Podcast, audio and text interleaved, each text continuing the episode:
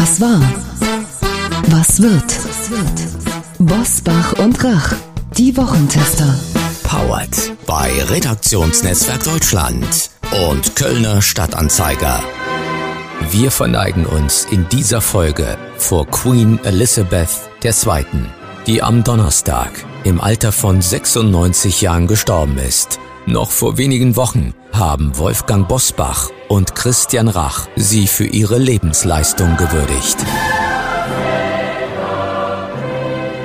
Ich glaube, das gilt für uns beide, Christian. Ich habe einen riesen Respekt vor der royalen Lebensleistung von äh, Königin Elisabeth II., 70 Jahre lang äh, Königin von Großbritannien zu sein, Staatsoberhaupt des Commonwealths. Das ist eine gewaltige intellektuelle Leistung, eine physische, eine psychische Leistung.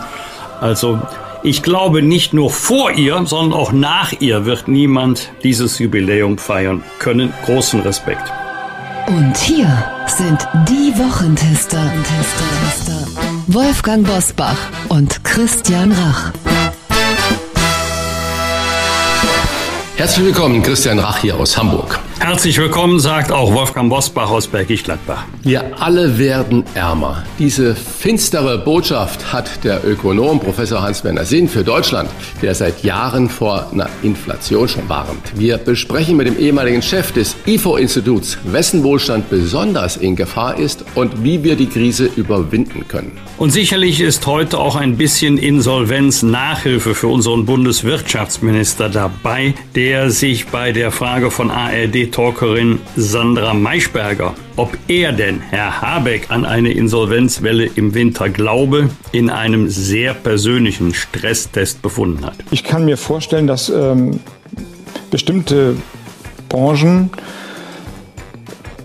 einfach erstmal aufhören zu produzieren, nicht insolvent werden. Man würde dann insolvent werden, wenn man mit der Arbeit immer größeres Minus macht. Ja, aber wie wollen das Sie denn kein größeres Minus machen, wenn Sie Leute bezahlen, aber nichts mehr verkaufen? Also wie soll man, also ich habe es nicht verstanden. Ja, ich weise darauf hin, dass es nicht automatisch eine Insolvenzwelle geben, geben muss, aber es kann sein, dass sich bestimmte Geschäfte nicht mehr rentieren und die dann eingestellt werden. Vielleicht werden sie später wieder aufgenommen, das kann ja sein. Also das ist dann ja keine klassische Insolvenz. Da war nicht nur Sandra Maischberger sprachlos, mehr zu Robert Habeck gleich. Außerdem kompetente Aufklärung zur Frage, was können die neuen Impfstoffe, die nun ausgeliefert werden, Antworten auf diese Frage von Top-Virologe Professor Dr. Jonas Schmidt-Chanasit in dieser Folge. Was war, was wird heute mit diesen Themen und Gästen? Auf dem Prüfstand der Wochentester. Stresstest. Setzt Robert Habeck aus ideologischen Gründen unsere Energieversorgung aufs Spiel? Deindustrialisierung. Wird die Krise unsere Wirtschaft verändern? Corona-Daten. Warum haben wir in Deutschland immer noch so wenig Zahlen und Studien über die Infektionen? Heute zu Gast bei den Wochentestern Hans-Werner Sinn. Der Top-Ökonom sieht unseren Wohlstand in Gefahr und verrät, wie wir ihn doch noch retten können. Professor Dr. Jonas Schmidt-Schanaset, der Virologe erklärt, was die neuen Impfstoffe taugen, die seit dieser Woche ausgeliefert werden und wer sie braucht. Und auch heute wieder mit dabei unser Redaktionsleiter Jochen Maas, der sich immer dann zu Wort meldet, wenn wir ein klares Urteil abgeben sollen. Hallo aus Köln zu den Wochentestern auch von mir und danke schön, dass Sie unserem Aufruf gefolgt sind, uns mitzuteilen, wie viel Euro Sie für die Fortführung des 9-Euro-Tickets ausgeben würden. Das Ticket ist Teil des dritten Entlastungspakets, auch wenn die Finanzierung von Bund und Ländern noch lange nicht steht und der Start möglicherweise Januar 2023 noch noch ungewiss ist. Ergebnis unseres nicht repräsentativen Meinungsbildes zwischen 29 und 49 Euro würden die Wochentester-Hörerinnen und Hörer für das neue bundesweite ÖPNV-Ticket ausgeben. Also zwischen 29 und 49. Das waren die meisten Mails, die in dieser Richtung sich das gewünscht haben. Das dritte Entlastungspaket sieht vor, dass der Bund jährlich 1,5 Milliarden Euro für das Ticket bereitstellt. Ziel ist, ähm, nach dem Willen der Bundesregierung, ein Monatspreis zwischen 49 und 69 Euro, also ein bisschen höher als unsere Hörer bereit wären, dafür auszugeben. Wenn die Länder mitmachen, das müssen sie erstmal noch, dann müssen die mindestens dieselbe Summe von 1,5 Milliarden Euro dazugeben. Frage an euch, womit rechnet ihr? Kommt das neue bundesweite Ticket? Werden sich Bund und Länder einig werden?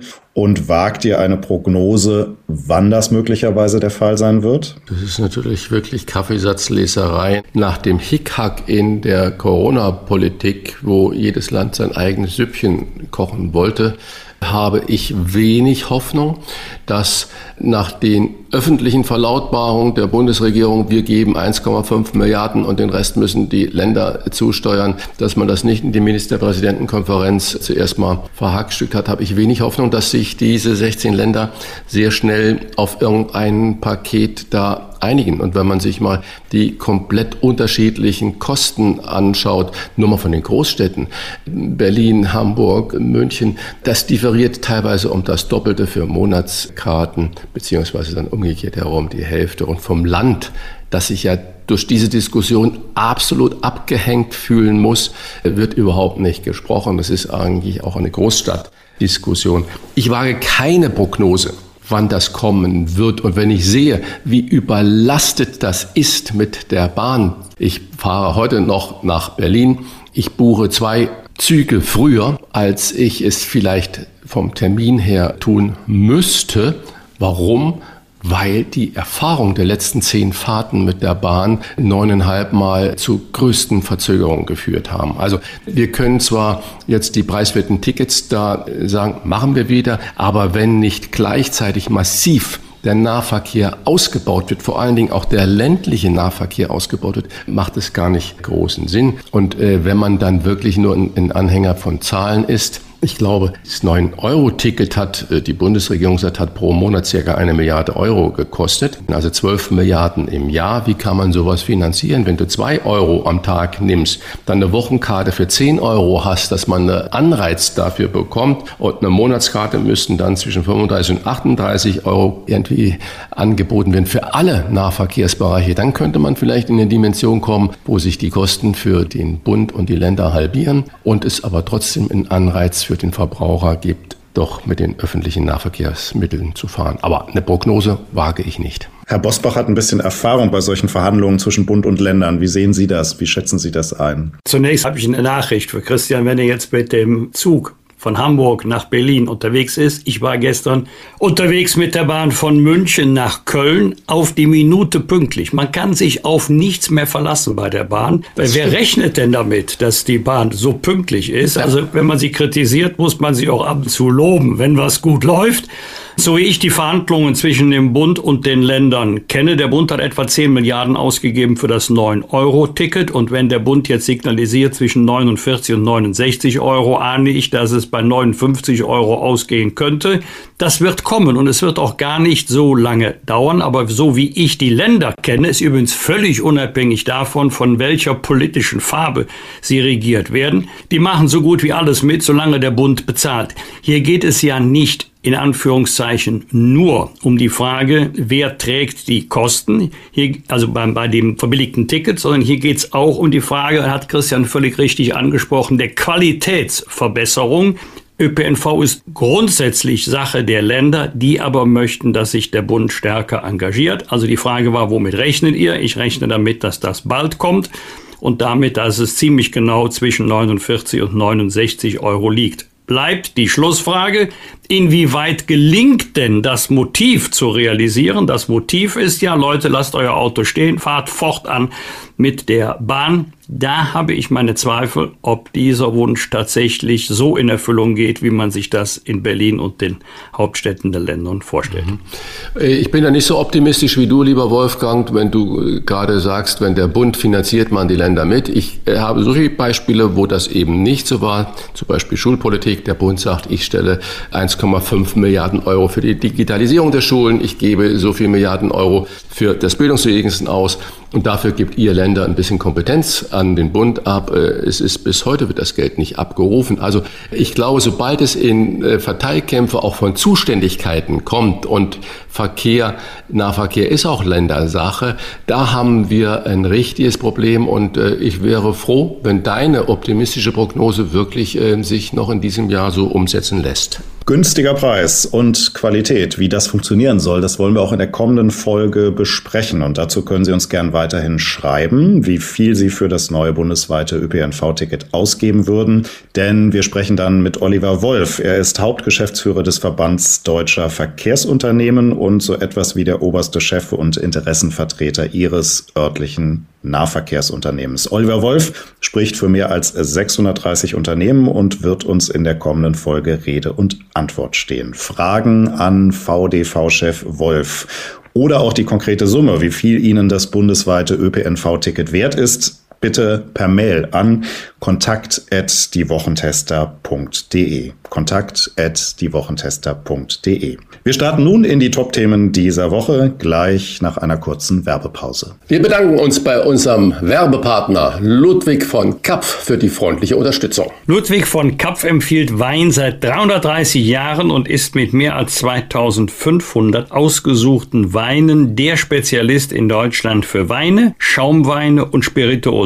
Mit kompetenter Beratung am Telefon, online oder in den Stores, zum Beispiel in Bremen, Hamburg oder Hannover. Die persönliche Weinempfehlung der Wochentester ist der Magnifico Primitivo.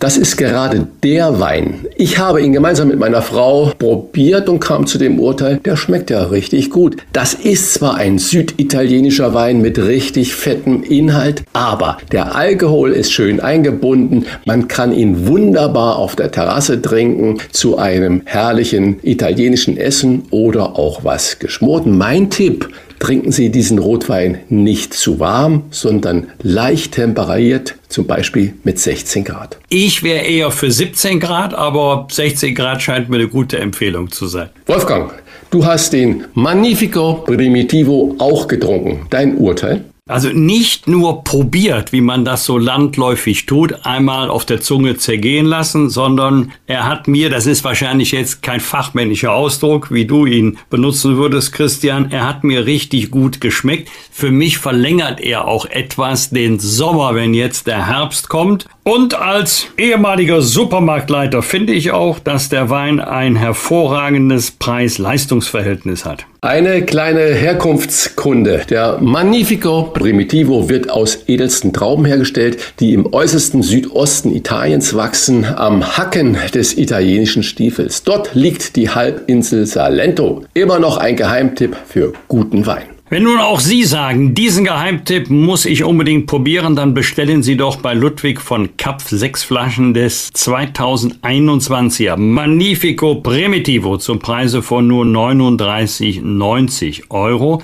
Sie sparen mit dem Wochentester-Angebot die Hälfte des normalen Preises und erhalten noch ein Zweier-Set passender Gläser von Zwiesel im Wert von 23,90 Euro kostenlos dazu. Bestellen können Sie ganz einfach im Internet auf lvk.de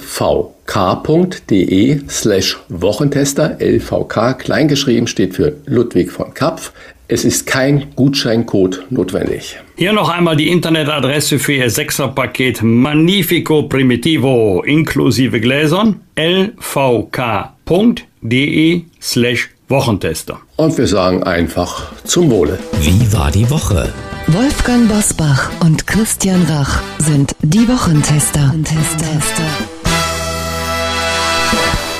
Einen echten Stresstest für die Koalition gab es in dieser Woche nach der Entscheidung von Bundeswirtschaftsminister Robert Habeck, die drei deutschen noch am Netz befindlichen Atomkraftwerke zum Jahresende abzuschalten und zwei davon in eine sogenannte Notreserve zu schicken. Massive Kritik gab es auch von der Wirtschaft und aus der Opposition, aber auch vom Regierungspartner FDP und von den Betreibern selbst, die sagen, dass das gar nicht so einfach möglich ist mit diesem Notbetrieb. Und wir sind ja in Deutschland immer auf die Sicherheit der Atomkraftwerke bedacht gewesen. Und die sagen, so einen Fall haben wir nie getestet. Das können wir einfach gar nicht zusagen, dass das funktioniert. Wolfgang, zur DNA der Grünen gehört, Anti-Atom-Partei zu sein. Setzt Robert Habeck aus ideologischen, parteitaktischen Gründen Deutschlands Versorgungssicherheit und die Bezahlbarkeit von Energie aufs Spiel oder spielt da die Ideologie keine Rolle? Meint er das ehrlich so?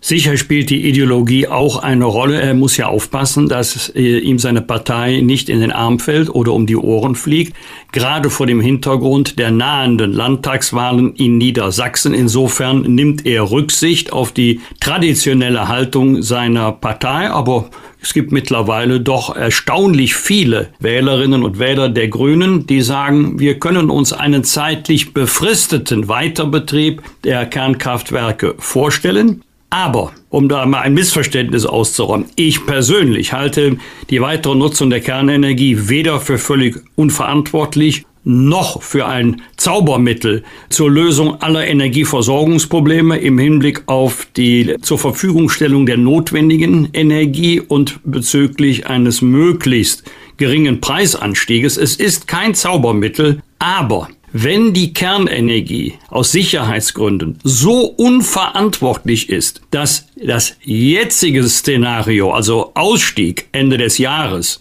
unbedingt eingehalten werden muss, dann hätte man die Kernkraftwerke schon vor Jahren abschalten müssen. Die Deutschen gehören zu den sichersten der Welt. Das bestreiten ja selbst die Kritiker nicht. Und das zweite Argument ist ungelöste Endlagerproblematik. Ja, und wenn wir dann die drei Kernkraftwerke am Jahresende, die noch am Netz sind, abgeschaltet haben, Überraschung, ist die Endlagerproblematik immer noch nicht gelöst. Sie bleibt also. Also den Eindruck zu erwecken, wenn die drei auch noch vom Netz sind, ist die Endlagerproblematik gelöst. Das ist nun wirklich falsch.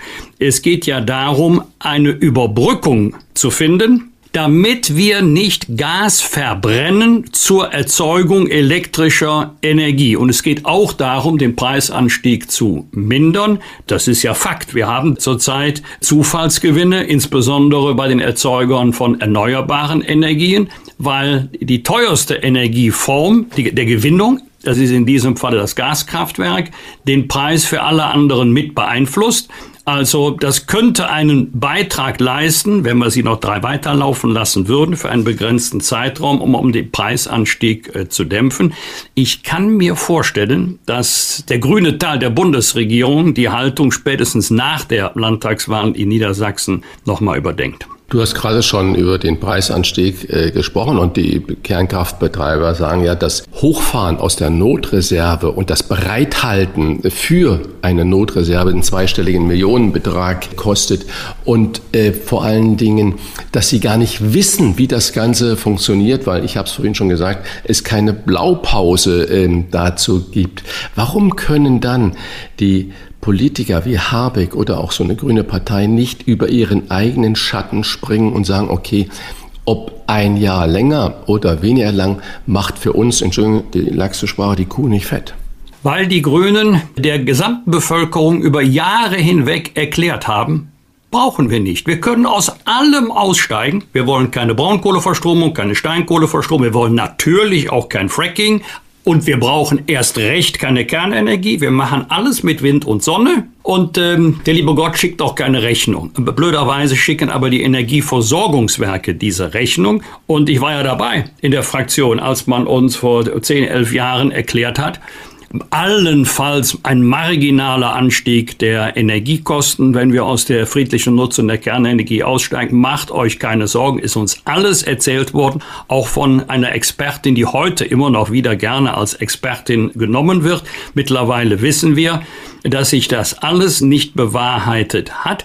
Aber es ist natürlich ganz, ganz schwer für die Grünen, dem Publikum jetzt zu sagen, also was wir euch jahrelang gesagt haben, das können wir im Moment nicht durchhalten. Und der Bewegungsradius der Parteien ist genau so groß, das kann man sich wie zwei Leitplanken vorstellen, wie es die Wählerinnen und Wähler einer Partei noch mitmachen. Und zu dem Gründungsmythos gehört ja Anti-Atomkraftbewegung und Friedensbewegung. Wer hätte denn von uns, Christian, vor uns, vor einem halben Jahr gedacht, dass stolze Kriegsdienstverweigerer nach schweren Waffen für die Ukraine rufen? Und jetzt wird also die Ideologie oder die Theorie mit der Wirklichkeit konfrontiert und schon sieht das Leben anders aus.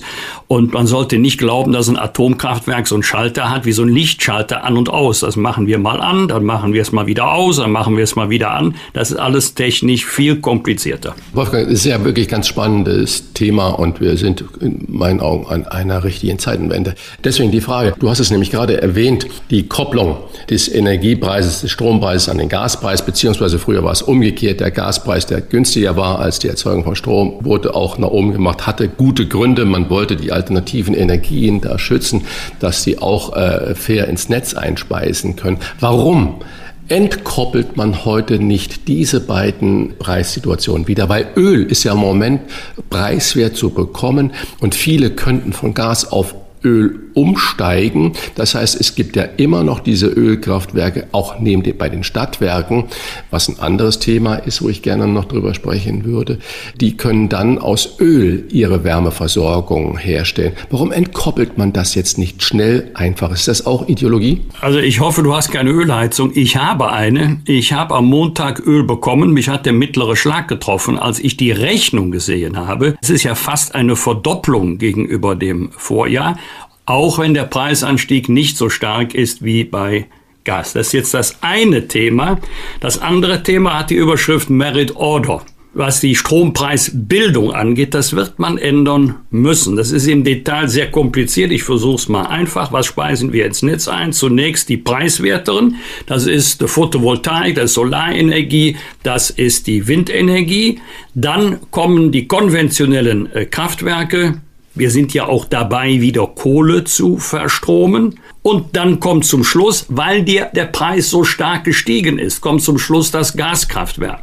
Das ist dann sehr teuer. Und das bestimmt dann auch den Preis für die preiswerteren Energien. Deswegen gibt es ja tatsächlich äh, enorme Zufallsgewinne. Das heißt, diejenigen, die jetzt alternative Energien einspeisen, bekommen eine wesentlich höhere Vergütung, obwohl die Erstehungskosten ja die gleichen geblieben sind. Und das wird man ändern müssen. Eine zweite Frage noch, die ich gerne nachschiebe. Man höre und staune. In Deutschland gibt es über 1000 Stadtwerke. Diese Stadtwerke haben 860 Verteilnetzbetreiber. Das heißt also, es ist ja ein unglaublich kompliziertes System. Das soll keine Neiddiskussion werden. Der durchschnittliche Verdienst eines Chefs von einer Stadtwerke ist 167.000 Euro, je nach Mitarbeiter. Das geht auch hoch bis 350.000 Euro. Das mal 1000, das sind schon ganz äh, großartige Summen. Aber ein Wettbewerb gibt es überhaupt nicht. Sind wir auch da völlig überreguliert, was gerade diese Abteilungen angeht? Muss man da ebenfalls als Wirtschaftsminister ran und sagen, das müssen wir entflechten? Wir haben ja das Thema Unbundling auf der äh, europäischen Seite. Ich glaube nicht, dass die Stadtwerke im Moment das Problem sind, denn es befinden sich ja auch viele Stadtwerke in Not. Es ist ja ein Unterschied, ob ich die Energie produziere und dafür, also jetzt mal Strom als Teil der Energie. Das Strom macht ja auf dem Energiemarkt nur etwa gut 20 Prozent aus. Viele setzen ja auch Strom und Energie gleich. Aber wir haben ja einen viel höheren Energieeinsatz, beispielsweise beim Thema Heizung und Kühlung. Das sind die Erzeuger von Energie, die dann weiterleiten die Energie an die Stadtwerke, die dann an die Haushalte oder die Betriebe verteilen. Und das sind ja die Betroffenen. Auf der Erzeugerseite gibt es ja enorme, nenne das jetzt mal nicht Zufall, sondern Zusatzgewinne. Das spiegelt sich allerdings nicht wieder bei den Stadtwerken, schon mal gar nicht bei den, also bei den Verteilern, bei den Endabnehmern. Also jetzt kommt es ganz entscheidend darauf an, dass wir erstens Strom nicht immer weiter durch Gaskraftwerke erzeugen, weil der Gaspreis steigt und wir dieses Gas nicht für die Stromgewinnung in erster Linie benutzen sollten, äh, sondern für die Sicherstellung der Versorgung der Haushalte und auch der Betriebe, Klammer auf, nicht nur der äh, energieintensiven Betriebe, Klammer zu, weil wir dort vor allen Dingen Prozesswärme brauchen. Das ist das eine Thema, nicht immer weiter Gas verbrennen und das andere Thema, äh, wir müssen dafür sorgen, dass der Preis nicht immer weiter ansteigt, denn das werden die Unternehmen nicht eins zu eins an ihre äh, Endpreise, also an die Kundschaft weitergeben können. Da sind ja zum Teil Verträge geschlossen worden äh, vor vielen, vielen Monaten. Da war der Preisanstieg noch gar nicht abzusehen. Viele werden um ihre nackte Existenz kämpfen. Christian, wie sieht das in deiner Branche aus, in der Branche, die du am besten kennst? Welche Probleme siehst du für die Gastronomie? Ja, eigentlich genau das, was wir da im Moment beschrieben haben. Es ist ja nicht ein Hochenergiebetrieb, so ein gastronomischer Betrieb oder auch die Bäckereien oder die Metzgereien, aber doch sehr intensiv, wenn man sieht, wie viel Kühlungen ähm, ein gastronomischer Betrieb hat, wie viel Lüftungsanlagen so ein Betrieb hat. Und es möchte auch keiner mit 16 äh, Grad irgendwo sitzen und dort dann sein Essen zu sich nehmen. Ähm, das heißt, das wird ein extremer Klotz werden, äh, den die Kollegen da zu äh, stemmen haben. Und die Abrechnungen, die werden ja jetzt erst verschickt und vor allen Dingen die Neueinstufungen. Und ähm, das macht mir große Sorgen, äh, gerade auch im Bäckereihandwerk oder bei den Konditoren genau das Gleiche natürlich. Wenn das Brötchen nicht mehr bezahlbar ist, nicht, weil der Bäcker sich die Taschen voll macht, sondern weil der Bäcker Energiekosten weitergeben muss. Dann gibt es eine natürliche Grenze, wo der Verbraucher, die Verbraucherin bereit ist oder nicht nur bereit ist, sondern überhaupt zahlen kann. Und äh, ich prognostiziere, dass es da einige böse Überraschungen geben wird. Das Wirtschaftsministerium hat ja jetzt angekündigt äh, gestern, dass es sich auch um kleine und mittelständige Betriebe kümmern wird, um einen, ich sage mal übertrieben, Rettungsschirm zu spannen. Es wird für viele kleine Betriebe wirklich existenznotwendig werden, da in einen Schirm zu bekommen. Und wenn ich dann so ein paar schlaue Institutsprofessoren höre, die dann von sich geben, dass man doch äh, da nur Kredite geben müsste und dann würde das schon funktionieren. Und gleichzeitig wiederholen sie, dass die Energiepreise auch auf nicht absehbare Zeit so hoch bleiben werden. Naja, wie sollen denn dann diese kleinen Unternehmen einen Kredit zurückzahlen? Von welchem Ertrag denn bitteschön? Also das entzieht sich meiner Kenntnis. Also ich habe da größte Sorgen. Das geänderte Infektionsschutzgesetz ist durch den Bundestag, Wolfgang. Und auffällig ist, dass immer noch keine belastbaren Zahlen über die Infektionen vorliegen. Also Studien, die klären, ob man sich im Restaurant oder in der Bahn oder im Flugzeug wirklich infiziert.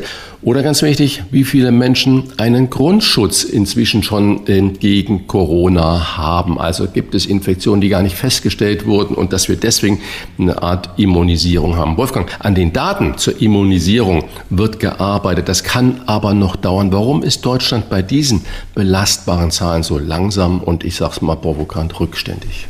Also die klassische Antwort ist natürlich, wir hinken bei der Digitalisierung generell hinterher, aber das hilft uns äh, im Moment auch nicht weiter. Das ist zwar richtig, aber das kann nicht die Antwort auf die Frage sein. Ich weiß es im Detail auch nicht, bin mir aber ziemlich sicher, dass wir auch hier eine Verantwortungsverteilung haben, dass egal wen du fragst, Christian, ob du den Bund fragst, ob du die Länder fragst, ob du die Kommunen fragst, ist egal. Jeder wird erklären, er sei nicht zuständig und jeder wird auf den anderen verweisen. Und wenn du mal jemanden gefunden hast, der sagt, ja, das ist meine Kompetenz, der wird dir dann genau erklären, warum er diese Kompetenz nicht so wahrnehmen kann, wie er es eigentlich gerne würde, weil er auf andere Institutionen angewiesen ist. Aber das ist ein wirkliches Ärgernis, wenn Studien zitiert werden, wo und wann auch immer kommen sie entweder aus den USA oder aus Großbritannien oder aus Israel. Nur wirklich in Spurenelementen kommen sie aus der Bundesrepublik Deutschland. Wir alle werden ärmer, das sagt Starökonom Hans-Werner Sinn. Seine Aussichten für den Wirtschaftsstandort Deutschland vor dem Hintergrund der größten Zinserhöhung in der Geschichte der Europäischen Zentralbank EZB. Die EZB hat nämlich am Donnerstag zur Bekämpfung der Rekordinflation eine Anhebung des Leitzinses im Euroraum um 0,75 Prozentpunkte auf 1,25 Prozent beschlossen. Mehr dazu von Hans-Werner Sinn gleich nach einer kurzen Werbung. Wir bedanken uns bei unserem Werbepartner HelloFresh für die freundliche Unterstützung. HelloFresh ist Deutschlands Nummer 1 Kochbox für eine ausgewogene und leckere Ernährung mit einer echten Erleichterung für Ihren Kochalltag.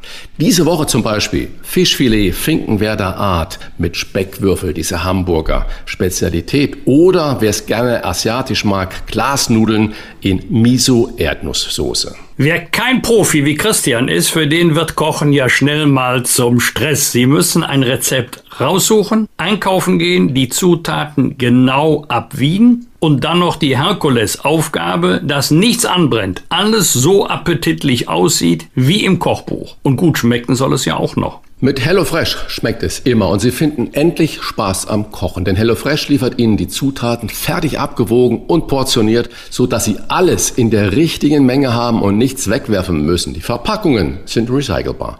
Die Lieferung ist klimaneutral. Ob Classic, Veggie oder Family, mit den HelloFresh-Boxen bekommen Sie frische und qualitativ hochwertige Lebensmittel von zertifizierten, lokalen Erzeugern direkt nach Hause geliefert. Die Zubereitung gelingt mit Hilfe von Kochkarten kinderleicht. Da haben selbst Kochanfänger eine Chance. Mit mehr als 30 frischen Rezepten jede Woche ist für jeden Geschmack etwas dabei. Und das Beste bei HelloFresh gibt es keine Mindestlaufzeit und keine Verpflichtung. Sie können Ihr flexibles Abo jederzeit anpassen, pausieren oder auch kündigen. Probieren Sie die HelloFresh Kochboxen doch einfach mal aus mit dem Gutscheincode HF für HelloFresh, HF Wochentester sparen Sie in Deutschland und in Österreich bis zu 90 Euro auf die ersten vier Boxen. In der Schweiz sind es bis zu 140 Franken. Und die erste Box ist versandkostenfrei.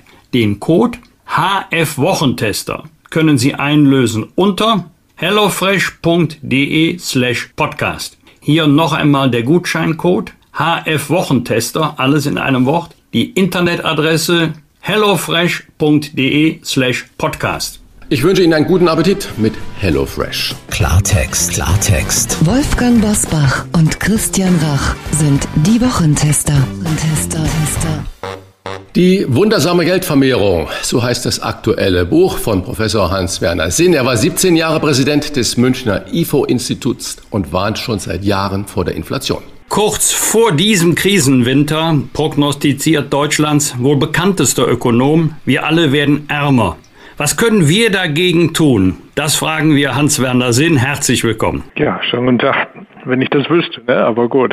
Ja, da kommen wir gleich dazu. Lass uns zum Auftakt unseres Gesprächs bitte einmal ganz kurz gemeinsam in den Ausschnitt aus der ARD-Talkshow Maischberger reinhören. Zu Gast ist Bundeswirtschaftsminister Robert Habeck, der von Sandra Maischberger gefragt wird, ob er an eine Insolvenzwelle in diesem Winter glaubt. Hier Habecks Antwort. Ich kann mir vorstellen, dass ähm, bestimmte Branchen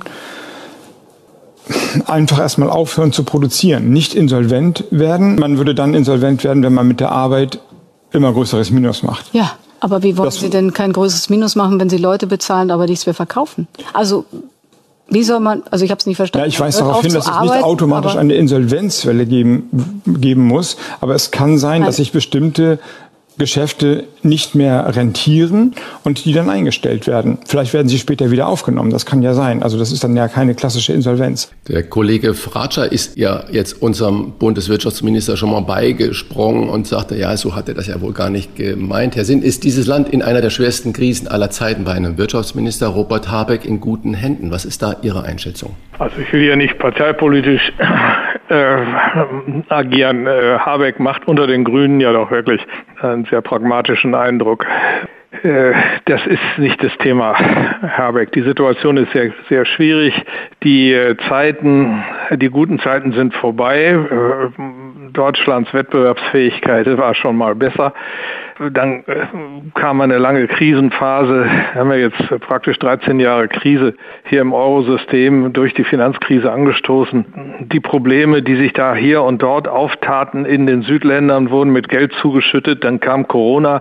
Äh, die Probleme, die sich dann überall auftaten, wurden wieder mit Geld zugeschüttet. Geld, Geld, Geld.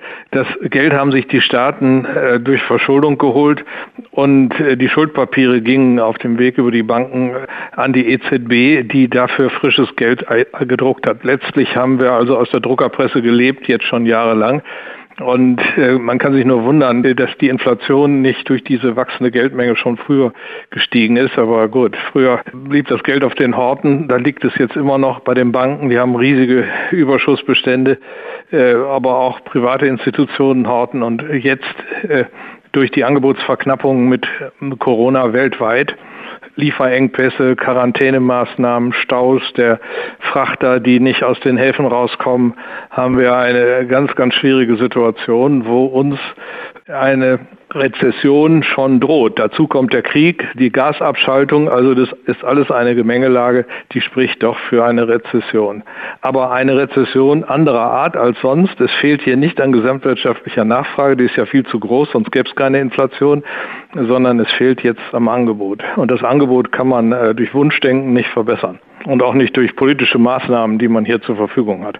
Habeck hat in dieser Woche auch viel Kritik bekommen für seinen Plan, lediglich zwei Atomkraftwerke als Notreserve über den Jahreswechsel hinaus bereitzuhalten. Setzt er damit die Energieversorgung Deutschlands aufs Spiel oder zumindest die Aussicht auf bezahlbare Energie? Naja, jetzt kann man ja erstmal als Pluspunkt anführen, dass er überhaupt beweglich ist, was die Grünen ja in dieser Frage überhaupt gar nicht zu sein scheinen im Grundsatz. Also er hat sich da durchgesetzt innerhalb der Partei der Grünen und hat jetzt da diese Formulierung mit dem Notfallbetrieb genommen.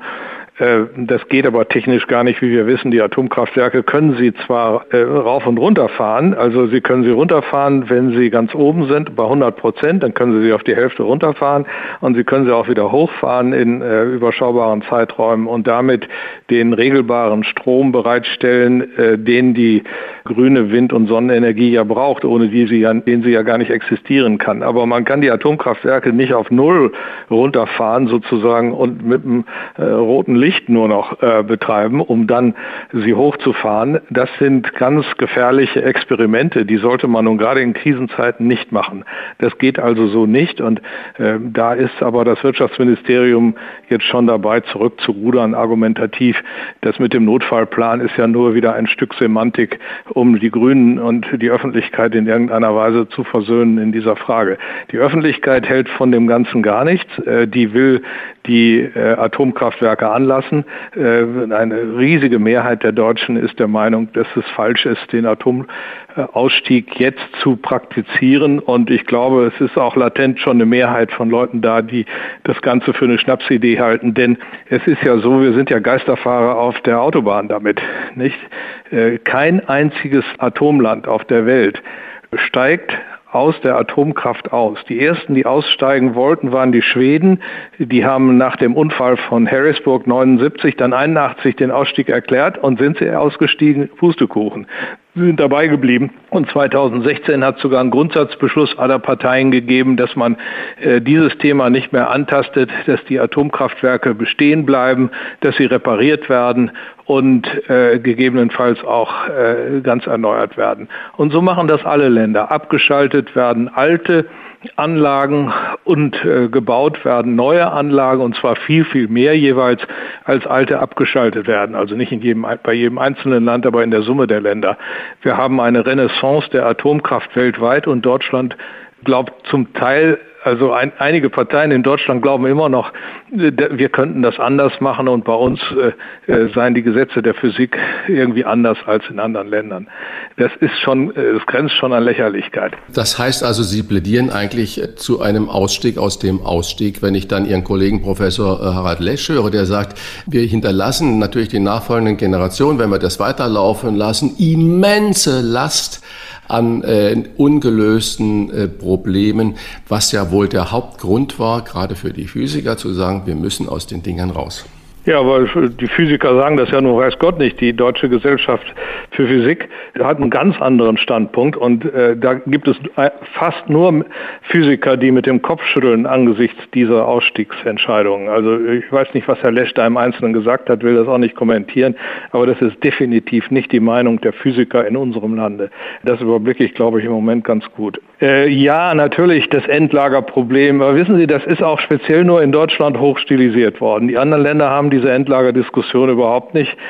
Dort äh, werden die abgebrannten Brennstoffe, das sind ja immer nur wenige Materialien, äh, gelagert äh, auf dem Gelände des Atomkraftwerks sollen zur Verfügung stehen, falls einmal das Uran knapp würde. Dann könnte man nämlich schnelle Brüter einsetzen und könnte da die Restmenge an Energie und Strahlung wieder rausholen und sinnvoll verwerten, sodass dann nur noch ein Sechstel äh, der Reststrahlung übrig bleibt. Und das sind wirklich minore Probleme für die Menschheit. Wenn man das verbuddelt in der Erde, die strahlt sowieso alles strahlt um uns herum. Das ganze Leben ist im Strahlengewitter entstanden. Es ist ja nicht so, dass die Strahlung an sich was Unnatürliches ist. Wenn Sie mit der Erdwärme heizen, heizen Sie zu 45 Prozent mit radioaktiver Zerfallswärme. So what? Also diese semantische Überhöhung des Strahlungsthemas, äh, die führt, glaube ich, nirgendwo hin. Die Ampelkoalition hat in dieser Woche ein, jetzt kommt die Eigenwerbung, wuchtiges Entlastungspaket vorgelegt, in dem sich vor allem die Mittelschicht, der Mittelstand nicht so richtig wiederfindet. Vieles sei noch sehr vage. Ist das Paket wirklich eine Wucht für unser Land oder ist es eine Unwucht? Vor allen Dingen für die energieintensiven Betriebe? Also es ist eine Unwucht, wenn man versucht, die Energiepreise zu subventionieren. Wir müssen ja Energie sparen. Also diesen ganzen Ansatz, hier mit Steuermitteln oder per Verschuldung aufgenommenen Mitteln irgendwelche Preise zu drücken, halte ich für grundlegend falsch. Es ist richtig, äh, dass wir eine Knappheit bei der Energie haben, also müssen die Preise steigen. Und wenn es dann soziale Verwerfungen gibt, gut, die muss man abfedern, aber nicht in Abhängigkeit vom Verbrauch.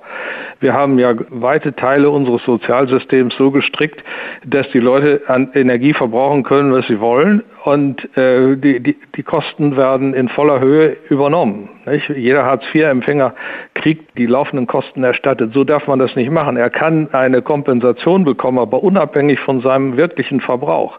Das muss entkoppelt werden, sodass ein Anreiz besteht, äh, weniger zu verbrauchen. Also ich bin da sehr skeptisch. Richtig ist es, was die EU will, den Preis für Putin deckeln. Den muss man reduzieren, deswegen schäumt er ja vor Wut aber man darf nicht den Preis für die Verbraucher deckeln. Die Verbraucher sollen weniger konsumieren, damit wir die Rationierung vermeiden können, die harte Rationierung. Denn die läuft schief, dann muss irgendein Bürokrat sagen, wer weniger Gas verbrauchen muss und mehr haben darf und so weiter. Das geht ja schief, der kann ja gar nicht wissen, wie schwierig die Situation vor Ort ist. Die Information hat er überhaupt nicht. Das Einzige, was da wirkt als äh, Reduktionsmechanismus für den Verbrauch, sind steigende Preise. Und diese steigenden Preise, ich wiederhole, es können kompensiert werden, aber nicht im Einzelfall. Das müssen praktisch, wir sagen Lampsam, also festgedeckelte Beträge sein, die an die entsprechenden Bevölkerungsschichten gehen. Und wenn sie dann wegen der hohen Preise sparen, dann haben sie das zusätzlich äh, also als äh, Realeinkommensgewinn. So muss man das machen. Aber ich sehe nicht, also dass ich das muss, so gemacht wird. Ich darf an dieser Stelle mal eben einhaken in dem von Ihnen gerade erwähnten Kontext. Mir ist ein Fall bekannt, das ist jetzt ganz authentisch, ein Betrieb, der sehr energieintensive Produktion angewiesen ist, da geht's gar nicht mehr um die Reduzierung, da geht's gar nicht mehr um den Preis, weil der die Nachricht von seinem Gasversorger bekommen hat, ab dem 1. Januar gibt es überhaupt kein Gas mehr. Mehr als null geht ja nicht. Rechnen Sie damit, dass es noch mehr dieser Fälle geben wird? Ich kann mir nicht vorstellen, dass ein Gasversorger diese Nachricht nur einem einzigen Kunden schickt, wenn auch einem Großverbraucher. Das ist genau das Beispiel, was ich meine. Da wird also angeordnet, dass jemand weniger Gas verbraucht. Das geht bei bestimmten Produktionsprozessen gar nicht, dann können Sie die gleich zumachen. Wenn Sie jetzt äh, einer Zinkerei zum Beispiel die Metalle verzinkt gegen Rost. Äh, das Gas äh, halbieren, ja, dann können die die Geräte nicht, diese Zinkmengen nicht mehr heiß halten und äh, dann erstarrt der Block und äh, dann ist die ganze Anlage kaputt. Also das ist ja unmöglich, äh, solch ein Vorgehen ähm, gut zu heißen. Rationierungen sind etwas für eine Zentralverwaltungswirtschaft kommunistischer Art, aber doch nicht für eine Marktwirtschaft. Die Marktwirtschaft muss mit Preisen arbeiten, weil nur ein Preisanstieg eine wohl austarierte Reduktion der Verbrauchsmengen induziert, je nach Schwierigkeiten und Möglichkeiten vor Ort äh, in einer Feinheit und Genauigkeit, wie das äh, der Bürokrat niemals erreichen kann. Also muss die Devise sein, die Verbraucher müssen höhere Preise zahlen, Putin muss einen kleineren Preis kriegen. Man kann eine Schere eröffnen, wie das ja auch von Ökonomen vorgeschlagen wurde, durch einen Importzoll speziell auf russisches Gas. Das würde diese Doppelfunktion schon erfüllen, dass der Produzentenpreis und der Verbraucherpreis auseinanderfallen ausfallen. Und wenn es dann soziale Härten gibt, muss man sie abfedern durch Festbeträge, die an die entsprechenden Bevölkerungsschichten unabhängig von ihrem Verbrauch zurückfließen. Aber Sie haben gerade auch gesagt, dass natürlich die Hartz-IV-Empfänger überhaupt keinen Anreiz haben, Energie äh, einsparen zu müssen, weil es sowieso übernommen wird. Und wenn ich jetzt Meldungen höre von den ersten Pflegeheimen, ähm, dass ein äh, Zimmer im Monat über 1000 Euro an Zusatzleistung von den Bewohnern, Bewohnerinnen selbst getragen werden muss. Also Preissteigerung pro Person 1000 Euro im Monat. Und wenn man dann sieht, Stahlwerk äh, ArcelorMittal in Hamburg hat Produktionsstilllegung angeordnet. Das, was Wolfgang Bosbach gerade gesagt hat, äh, ist auch ein gutes Beispiel. Oder dass viele Bäckereien schon sagen, uns geht jetzt bald das Licht aus. Wie sollen die denn mit diesem Marktmechanismus, wie Sie es ja gerade sehr plausibel beschrieben haben, wie sollen die denn damit umgehen? Gehen. Weil der Bäcker kann nicht unendlich mehr Geld für das Brötchen nehmen. Wie soll das funktionieren? Ja gut, also der, der Mechanismus ist dann der, er muss dann mehr Geld für das Brötchen nehmen. Die Leute äh, kaufen entweder die Brötchen dann trotzdem oder sie lassen es bleiben. Aber das ist jedenfalls dann eine flexible Entscheidung.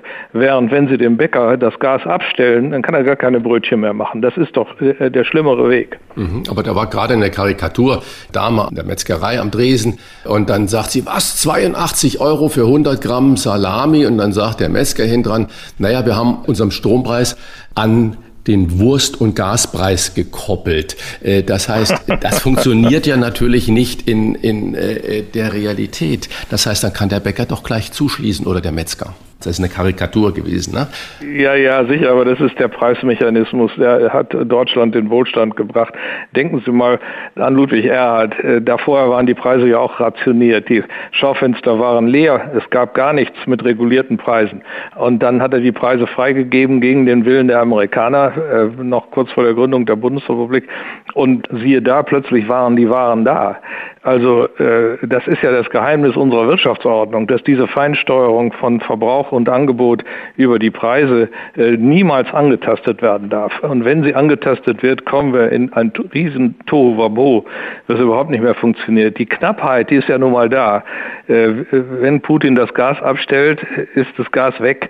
Dann können wir also versuchen, Flüssiggas über die Terminals in Frankreich reinzuholen äh, und vielleicht auch dann das eine oder andere selber erstellen. Da sollen ja äh, Tankschiffe bei Wilhelmshaven und anderswo äh, angegliedert, äh, angegliedert werden, die da Flüssiggas in das Netz einspeisen können.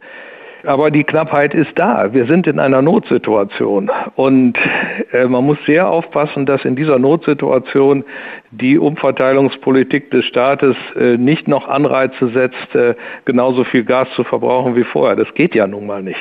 Es ist ja nicht, nicht so viel da wie vorher. Sie haben schon sehr früh oder relativ früh vor der Inflation gewarnt und mussten dafür viel Kritik einstecken. Sie wurden als Populist beschimpft. Hat eigentlich mittlerweile sich jemand mal bei Ihnen aus den Abteilungen Politik oder Wirtschaft entschuldigt oder sich bei Ihnen bedankt? ja, das gibt's nur im Märchen. Nee, das nicht.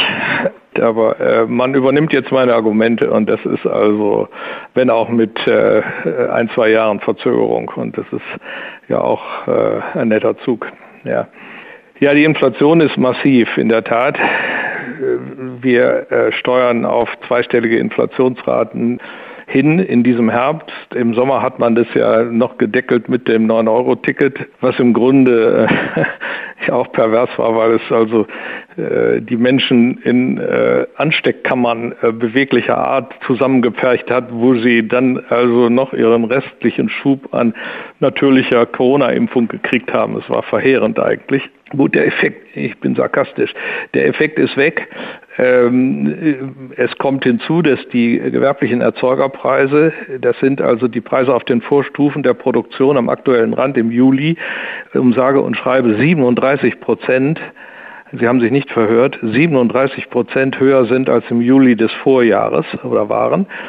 Und äh, es ist nur eine Frage der Zeit, bis ein erheblicher Teil, ungefähr ein Drittel, rechnet man empirisch, äh, von dieser Inflationsrate sich überträgt in die äh, Konsumenteninflationsrate, also die Inflationsrate jener Güte, Güter, die am Ende der Produktionskette äh, stehen und die dann an die Verbraucher äh, ausgeliefert werden. Äh, die Inflation von 37 Prozent bei den Erzeugerpreisen ist bei weitem die höchste Inflation seit der Gründung der Bundesrepublik Deutschland.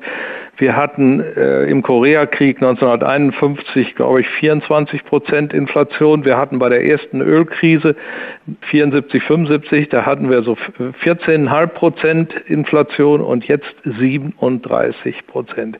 Diese Inflation steht, stellt alles in den Schatten, was seit dem Krieg historisch in Deutschland hat beobachtet werden können. In Bezug auf die Inflation, die Sie gerade beschrieben haben, wie bewerten Sie dann die gestrige EZB-Entscheidung? Reicht das aus, um wirklich gegen die Inflation vorzugehen? Und wann werden wir denn Effekte spüren, wenn wir sie überhaupt spüren? Ja, also die äh, Zinsen am kurzen Ende, also den Hauptrefinanzierungssatz zum Beispiel, äh, hochzusetzen um äh, 0,75, konkret von 0,5 Prozent auf 1,25 Prozent. Das ist natürlich ein richtiger Schritt, also ein Schritt in die richtige Richtung und es ist gut, dass er überhaupt kommt. Da konnte man ja lange Zweifel haben. Die EZB hat sich bekannt zu einer Zinswende, um die Inflation zu bekämpfen. Und erstmalig äh, räumt sie äh, diesem Ziel, wie es aber auch der Maastrichter Vertrag verlangt, Priorität ein vor irgendwelchen anderen Erwägungen. Äh, das ist in der Tat richtig. Die Frage ist, ob das reicht. Denn äh, in der gleichen Zeit ist ja der Zins in den USA ähm, viel deutlicher gestiegen, von äh, inzwischen auf 2,5 Prozent. Nicht als die EZB noch null hatte, waren die noch bei 0,25 Prozent und die sind eben von 0,25 auf 2,5, also um 2,25 Prozent hochgegangen und äh, wir sind in Europa um 1,25 Prozent hochgegangen, gerade mal die Hälfte, ein bisschen mehr als die Hälfte. Das heißt also, der Spread, der Unterschied der Zinsen zwischen den USA und Europa hat sich jetzt nicht etwa verkleinert, durch den Schritt alleine schon, aber in, in der Gesamtspanne eben nicht. Und das bedeutet leider, dass die Kapitalmärkte weiterhin Anlagen in den USA als attraktiver ansehen am kurzen Ende als in Europa mit der Folge, dass der Euro schwach bleibt. Es ist auch so, dass während der Rede von äh, Frau Lagarde, als diese Zahlen ja schon bekannt waren und wurden, äh, der Euro gefallen ist unter die Parität zum Dollar, ist also temporär dann nur noch äh, weniger als ein Dollar wert gewesen. Und er war schon gefallen seit dem Juni des letzten Jahres 2021, als die Amerikaner eben schon von der Zinswende zu reden begannen, offiziell in Verlautbarungen der FED. Seitdem haben wir eine massive Euro-Abwertung gehabt und eine entsprechende Dollaraufwertung, eine Dollaraufwertung von insgesamt 22 Prozent bis zum heutigen Tage, wo wir etwa bei der Parität stehen. Und äh, das heißt, dass sämtliche Importpreise natürlich auch um 22 Prozent hochgegangen sind, sofern also Importe von Weltmarktgütern betroffen sind. Äh, das ist äh, auch die Energie. Nicht? Das ist natürlich der Ölpreis, der entsprechend durch die zögerliche Zinsanpassung der EZB um diesen Betrag gestiegen ist. Äh, und es sind letztlich auch die Gaspreise, die allerdings äh, durch einen indirekten Mechanismus, Putin hat das, den Gashahn abgedreht, das würde die Preise noch weiter in den Himmel schießen lassen, aber sie konnten natürlich nur hochgehen bis zum Weltmarktniveau. Nur was das Weltmarktniveau ist, das hängt vom Wechselkurs ab. Und den Wechselkurs hat die EZB so verschlechtert, dass eben 20 Prozent plus äh, gegenüber einer äh, Politik herausgekommen sind, wo sie den Amerikanern bei der Zinswende gefolgt wäre. Also diese zögerliche Anpassung ist ein Teil der Erklärung der deutschen Inflation und auch der Energiepreisinflation. Und welche Alternative hätte die EZB zu der getroffenen Entscheidung gehabt? Ja, sie hätte die Möglichkeit gehabt, jetzt äh, die Lücke zu den USA zu schließen und äh, sie hätte ja theoretisch bis auf 2,5 Prozent Zinsen hochgehen können statt 1,25. Äh, wäre jetzt also ein doppelt so hoher Zinssatz. Nun, das hat man nicht erwartet. Sie blieb mit ihren 0,75 Prozent in dem Bereich dessen, was hier die meisten Beobachter Volkswerte erwartet haben. Aber der Markt Markt hat das äh, sofort interpretiert als eine äh, nicht ausreichende Politik äh, im Hinblick auf das Wechselkursziel. Und äh, wenn das jetzt eine weitere Euro Abwertung einleiten sollte, wäre das ein, sogar ein leichter weiterer Inflationsschub. Aber der Hauptinflationsschub ist natürlich schon gewesen und ich glaube jetzt auch nicht, dass da noch viel mehr Wechselkursänderung in der Luft ist. Wir alle werden ärmer, das prognostizieren Sie für die Zukunft. Woran machen Sie das fest? Ist das nur eine Frage der Inflation oder auch der Deindustrialisierung? Ja, auch. Also äh, da gibt es verschiedene Effekte. Ähm, äh, langfristig äh, haben wir ja ein Riesenproblem äh, mit dem demografischen Wandel. Die Babyboomer sind 58 Jahre alt und wollen in wenigen Jahren in die Rente. Sie wollen aufhören zu produzieren, aber konsumieren wollen sie weiter. Nun, wenn nicht produziert wird, kann auch, äh, ist das auch eine Einschränkung des Wohlstands. Das ist ein massives Problem, unter dem der, äh, alle staatlichen Instanzen und letztlich auch die Bürger leiden werden. So viel Immigration äh, können wir gar nicht haben und wollen wir wohl auch nicht haben, äh, um das irgendwie auszugleichen. Äh, dann haben wir aber weitere hausgemachte Probleme. Dürfen Sie nicht vergessen, bitte, wir haben seit 2018 eine Rezession der deutschen Industrieproduktion. Und zwar ist die rückgängig ähm, unabhängig von Corona, also eigentlich in einer Zeit, wo es anderswo prächtig lief. Nehmen Sie mal die Schweiz. Äh, Deutschland hatte äh, von dem Lehman-Krisenjahr 2008 bis 2017 äh, äh, fast eine ähnliche Entwicklung wie die Schweiz bei der Industrieproduktion. Es ging also mit nach der Krise dann ganz gut hoch in, in den beiden Ländern. Die beiden Länder haben sich besser äh, geschlagen als der Rest der EU. Äh, seitdem ist aber bei uns der Wurm drin. Während die Schweiz munter abgaloppiert nach oben, äh, haben wir mit unserer Automobilindustrie ein Problem. Der Fahrzeugbau hat sich halbiert, und zwar unabhängig von Corona. Corona der Corona-Effekt ist schon wieder weg. Und äh, den Firmen geht zwar noch leidlich, weil sie äh, ihre Autos zunehmend zusammenstückeln aus Vorprodukten, die sie in China und sonst wo kaufen und die Gewinne sind da, die die Aktionäre äh, dann bekommen, die in aller Welt verteilt sind sowieso. Aber die ganzen Zuliefererbetriebe, die klagen, weil die äh, traditionellen Fahrzeuge jetzt zurückgedrängt werden, äh, eben die Verbrenner. Und das ist nun mal die äh, Stärke der deutschen Industrie gewesen, all diese komplizierten mechanischen Teile zu produzieren, die äh, nötig sind für einen Verbrennungsmotor und alles, was damit zusammenhängt, Getriebe und so weiter. Äh, das brauchen wir jetzt nicht mehr. Und damit ist die deutsche Automobilindustrie herzkrank geworden. Äh, eigentlich die deutsche Industrie ist herzkrank geworden, denn die Automobilindustrie ist das wichtigste sichtbare Teilelement der deutschen Industrie. Gut, es gibt viele andere neue Branchen, äh, das wollen wir nicht äh, hinten anstellen, aber vieles hängt doch am Automobil. Ganze äh, Landstriche in Deutschland sind betroffen von einer Einschränkung der Automobilindustrie. Und das ist verursacht worden wie? Es ist verursacht worden durch die CO2-Verordnung der EU im Jahre 2018, die äh, das Ende der Verbrenner eingeläutet hat.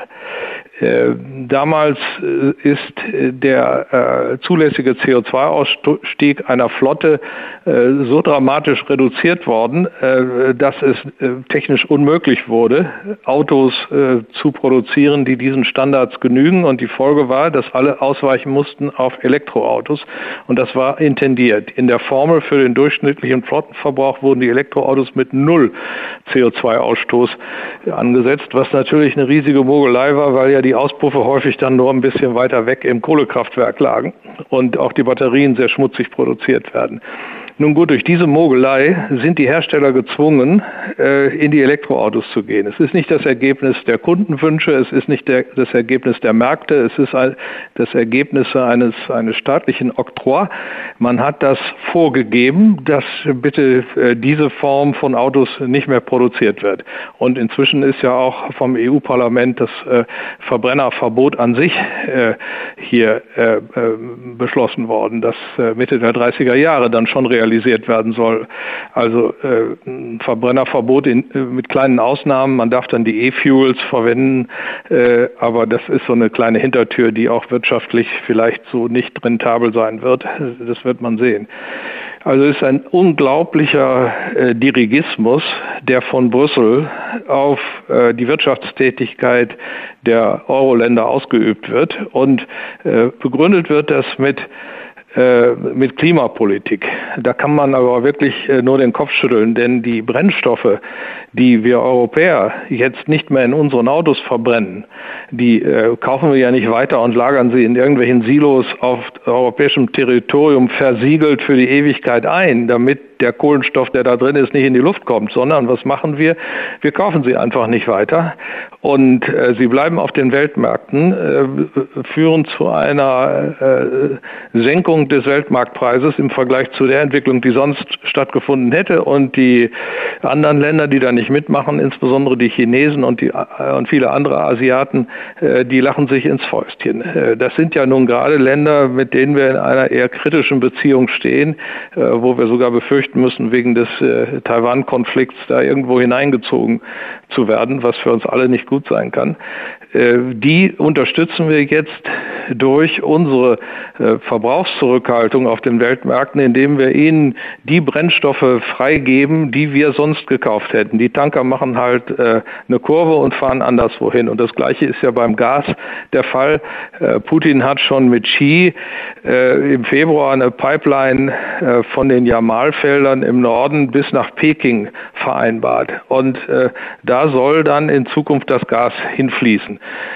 Putin kommt ja offenbar mit äh, doch flexibler mit diesen ganzen westlichen Rationierungen da zurecht, als viele gedacht haben. Er verkauft das Gas dahin. Nun können Sie sagen, das dauert aber noch Jahre, bis die Pipeline fertig ist. Verkaufen kann er das Gas aber schon heute, denn das sind langfristige Lieferverträge, die von den Chinesen gerne kreditiert werden. Also Geld fließt schon heute und insofern äh, ist das alles äh, nicht durchdacht gewesen, was hier im Westen an Boykotten, äh, Lieferboykotten und so weiter vorgeschlagen wurde. So geht das eben nicht. Man kann keine unilaterale Klimapolitik machen. Bei allen Brennstoffen, die gehandelt werden auf den Weltmärkten, gilt dieses Prinzip. Äh, da nützt es nichts, wenn ein äh, kleinerer Teil der Welt einfach die Nachfrage einschränkt.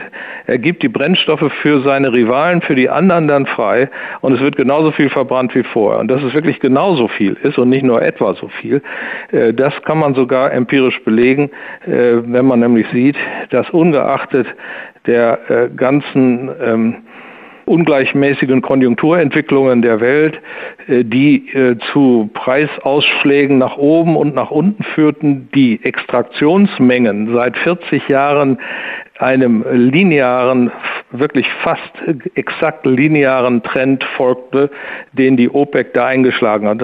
Und erst die Corona-Epidemie hat das erste Mal zu einem Einbruch der äh, Ölproduktion geführt, weil die OPEC-Länder äh, den Preisverfall ins Bodenlose, der durch Corona induziert worden war, abbremsen wollten. Und dann ergab sich ja dann sogar das Gegenteil, dass anschließend sofort die Preise wieder in den Himmel schossen. Und dann haben die sich gedacht, ach so schlecht ist das nicht.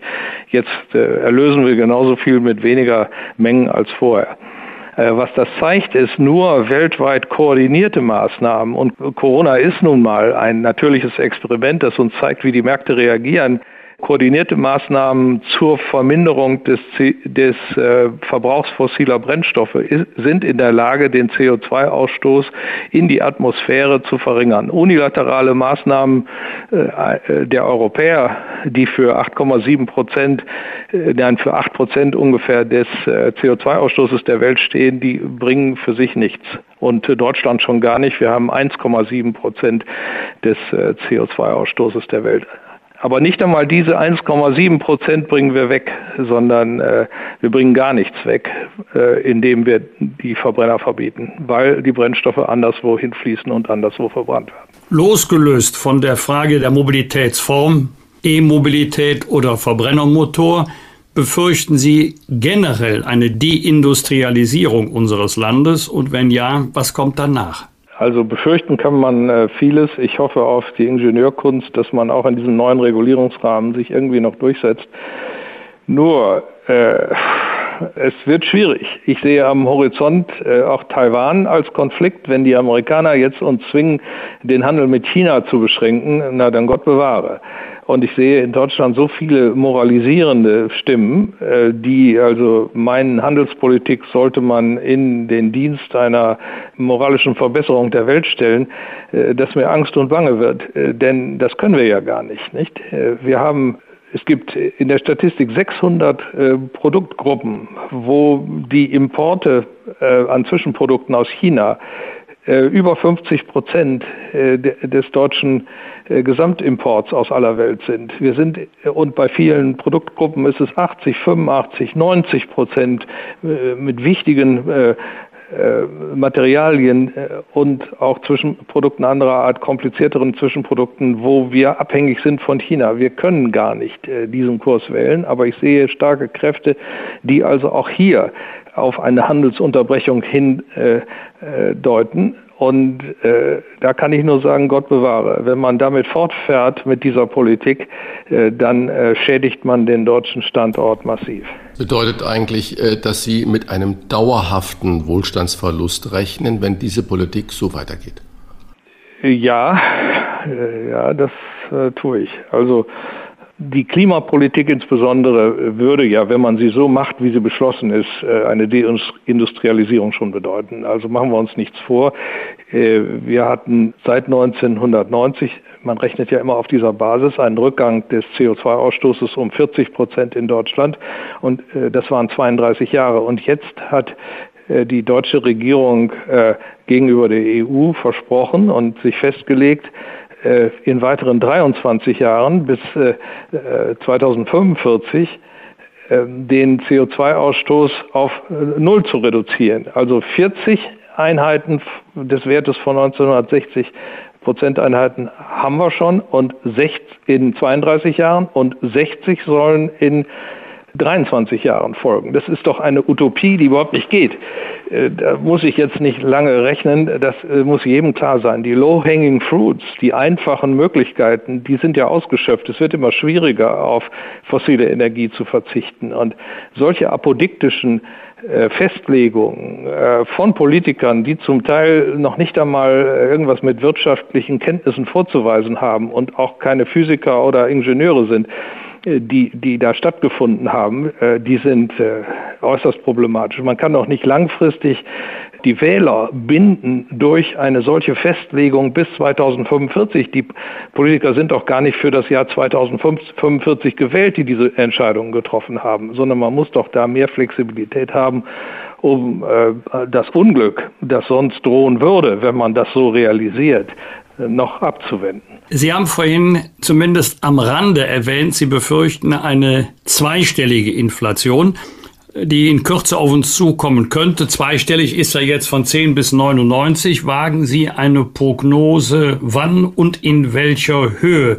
die Inflationsrate noch weiter ansteigen könnte? Naja, also ich habe schon im Frühjahr äh, aufgrund der Entwicklung der Erzeugerpreise gemeint, äh, dass wir jetzt äh, auf 12 Prozent Inflation äh, zusteuern. Aber das ist natürlich eine extrem unsichere Zahl. Äh, es, kann weniger sein, es kann mehr sein. Aber das ist einmal rechnerisch der Bereich, an den ich denken würde, wenn ich eine Regression, eine ökonometrische Regression mache zwischen äh, den Erzeugerpreisen äh, der Vergangenheit, also der, der, Inflation der Erzeugerpreise und der Inflation der Konsumentenpreise. Das übertrug sich immer so um ein Drittel mit einer Verzögerung von ein paar Monaten.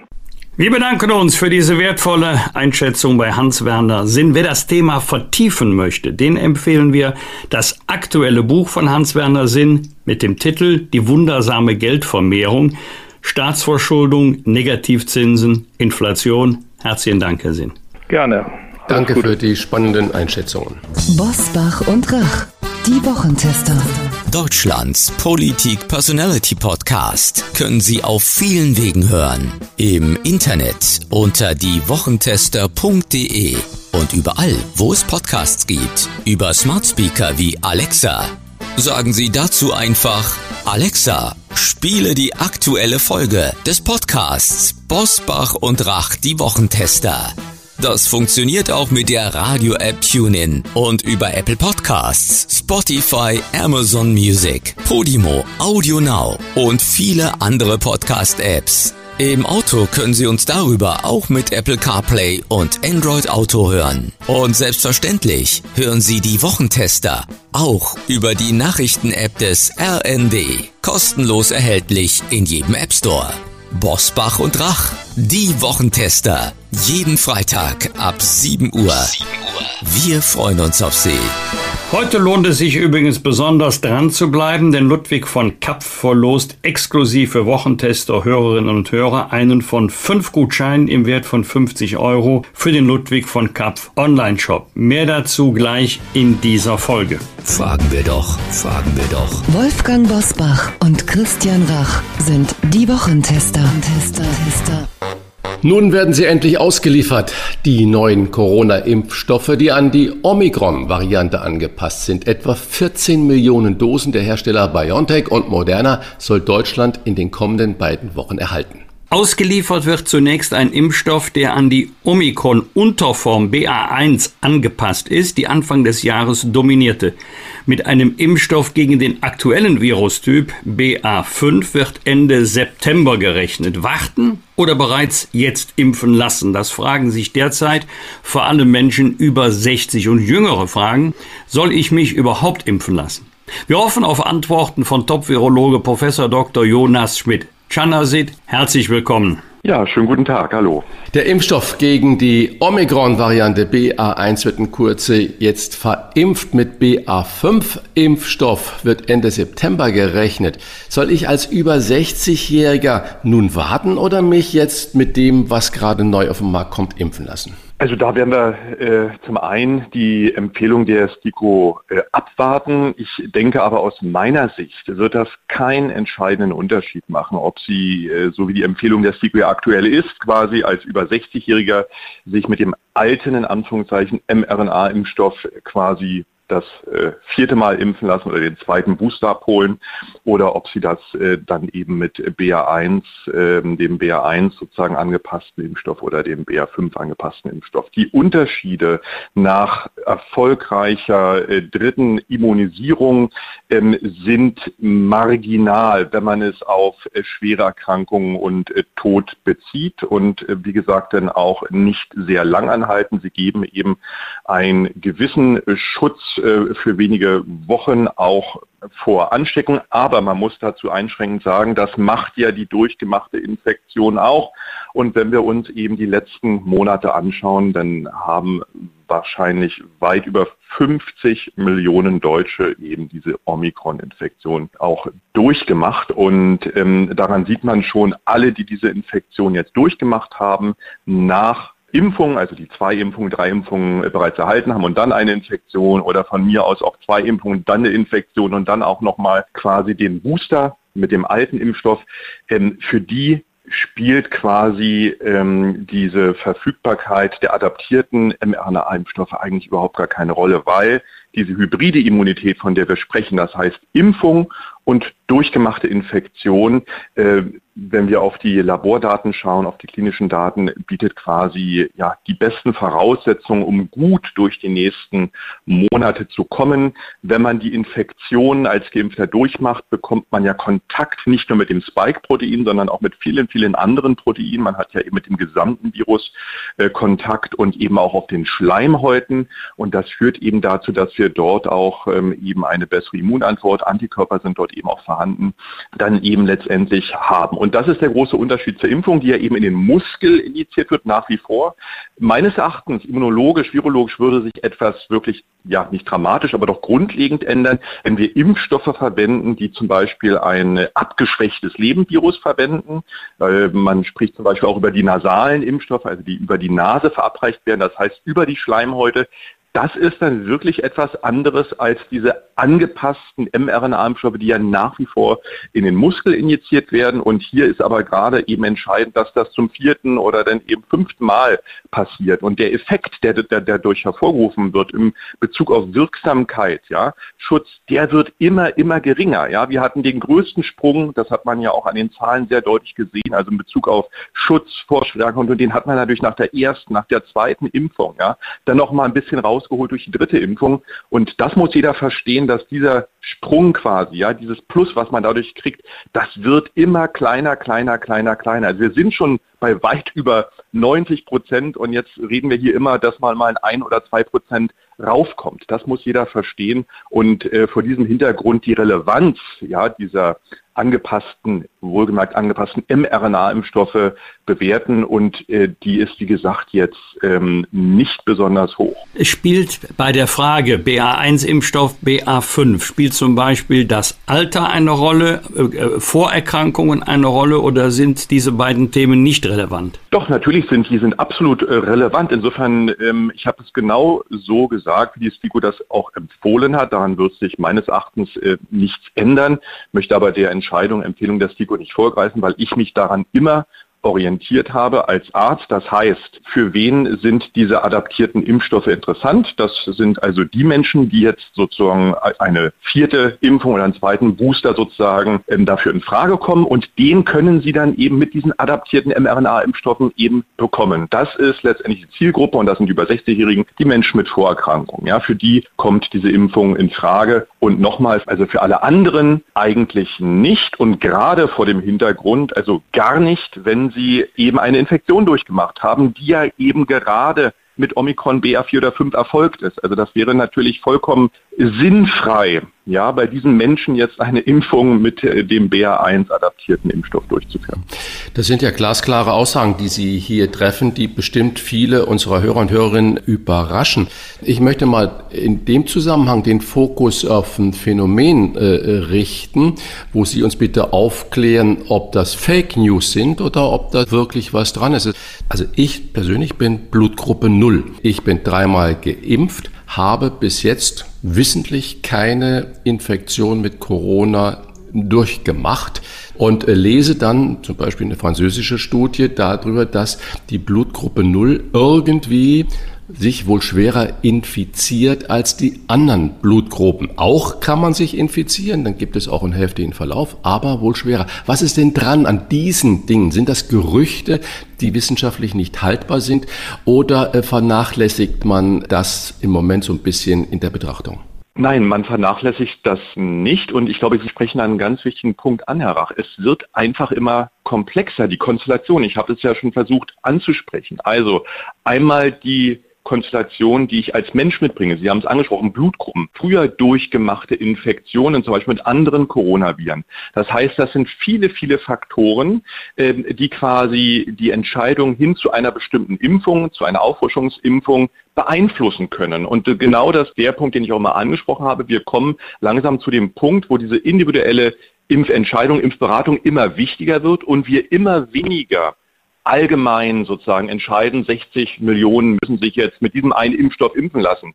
Das ist einfach nicht mehr passgenau. Genau aus diesen Konstellationen, ich bin genau auch dreimal geimpft, ich habe auch äh, wissentlich äh, eben auch noch keine Coronavirus-Infektion durchgemacht, aber selbst da würde ich sagen, dann schauen wir mal, ob ich es eben unwissentlich durchgemacht habe. Das kann man ja eben wunderbar differenzieren mit, äh, mit bestimmten Antikörpertesten und dann stellt sich zum Beispiel die Frage einer vierten Impfung eben nicht, wenn ich zu diesen drei Impfungen bereits auch eine Infektion eben gehabt habe. Das ist, wie gesagt, diese sogenannte äh, Superimmunität, äh, also besser kann es dann eigentlich nicht mehr sein. So. Und das ist eben bei vielen Menschen unterschiedlich. Es gibt auf der anderen Seite, gibt es durchaus auch ähm, ähm, Menschen, die drei Impfungen bekommen haben, aber eben überhaupt nicht ausreichend darauf reagiert haben. Das heißt, vielleicht gar keine Antikörper gebildet haben. Und da, genau diese Menschen, da ist es jetzt besonders wichtig, dass man die erreicht und schaut, wie kann man dort vorgehen, mit welchen Impfschemata kann man sozusagen dort auch für einen besseren Schutz sorgen. Und das ist jetzt letztendlich ähm, ähm, äh, der Punkt, worauf wir uns fokussieren müssen. Darum ja auch Impfkampagnen gerade in den Einrichtungen, wo solche Menschen eben auch gehäuft auftreten, ja, weil sie eben bestimmte Grunderkrankungen haben, weil sie, weil ihr Immunsystem eben nicht ausreichend auf die Impfung reagiert hat. Und das ist nun mal in den Gemeinschaftseinrichtungen, in den Pflegeheim, Altenheim, auch in den Krankenhäusern der Form, muss man da eben besonders hinschauen, weil diese Menschen ja oftmals auch nicht so gut erreicht werden. Genau, das haben wir, glaube ich, verstanden. Aber was hat es mit dieser Blutgruppe Null-Diskussion auf sich? Es sind genetische Faktoren, die wir in der Tiefe auch noch nicht verstehen, die dazu führen, dass man eben für bestimmte Infektionen empfänglicher ist und für andere nicht. Das kennen wir von vielen, vielen, vielen anderen Infektionskrankheiten, von den Hantaviren, von den Dengueviren. Also diese genetischen Konstellationen kann es geben. Was es jetzt sozusagen in der Tiefe mit der Blutgruppe 0 auf sich hat, das kann ich Ihnen jetzt hier nicht erklären, aber allgemein ist es so, dass diese genetischen Faktoren sozusagen, ähm, ob bestimmte Rezeptoren ausgebildet sind, wie viel davon vorhanden sind,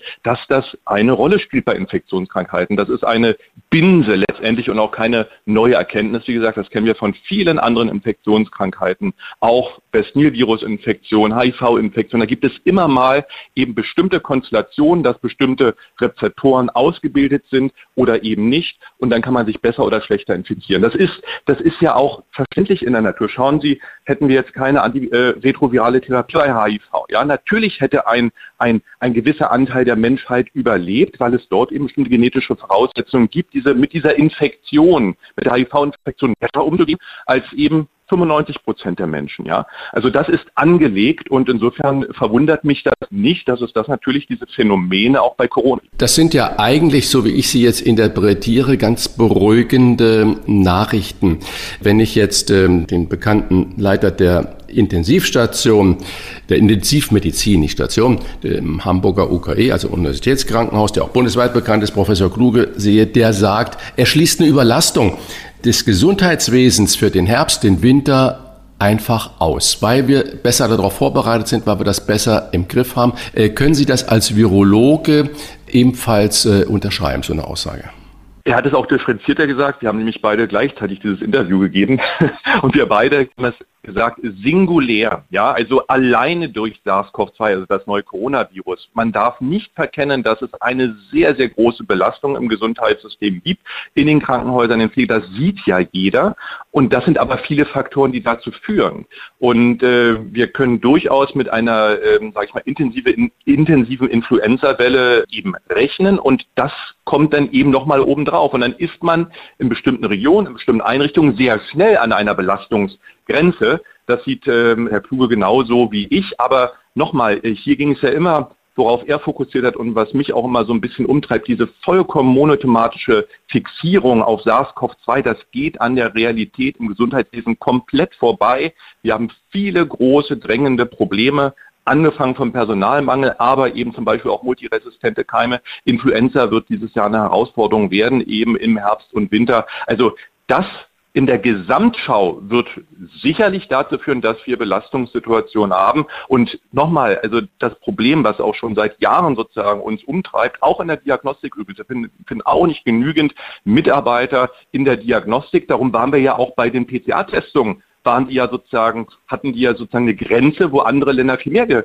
äh, sozusagen abarbeiten konnten. Das ist ein Hinweis darauf. Ja, also wir sehen es nicht nur auf den Intensivstationen und in der direkten Patientenversorgung, sondern auch in der indirekten Patientenversorgung. Und dieses Problem anzugehen, so schnell wie es geht, weil da brennt es wirklich, das müsste ja eigentlich die Hauptaufgabe sein. Bleiben wir noch einmal einen Moment bei der Frage Impfung, Boosterung. Betrachten wir mal die Gruppe derjenigen, die schon die erste Boosterimpfung hatten und sich jetzt fragen, ob sie auch noch die zweiten bekommen sollte. Wie viel zeitlicher Abstand sollte dazwischen liegen? Genau, die Empfehlung ist ja äh, mindestens äh, drei Monate. Also ähm, das ist, wie gesagt, mit den unterschiedlichen individuellen Voraussetzungen, die es mittlerweile gibt, je nachdem, welche Abfolge man hatte, ob man eine Infektion hatte, muss man das mit seinem Hausarzt besprechen. Ich will hier keine allgemeingültigen Empfehlungen abgeben. Das würde sozusagen an der Realität vorbeigehen. Also wir sind weit davon entfernt, jetzt zu sagen, ähm, alle drei Monate äh, sich impfen zu lassen. Das ist natürlich vollkommener äh, Blödsinn.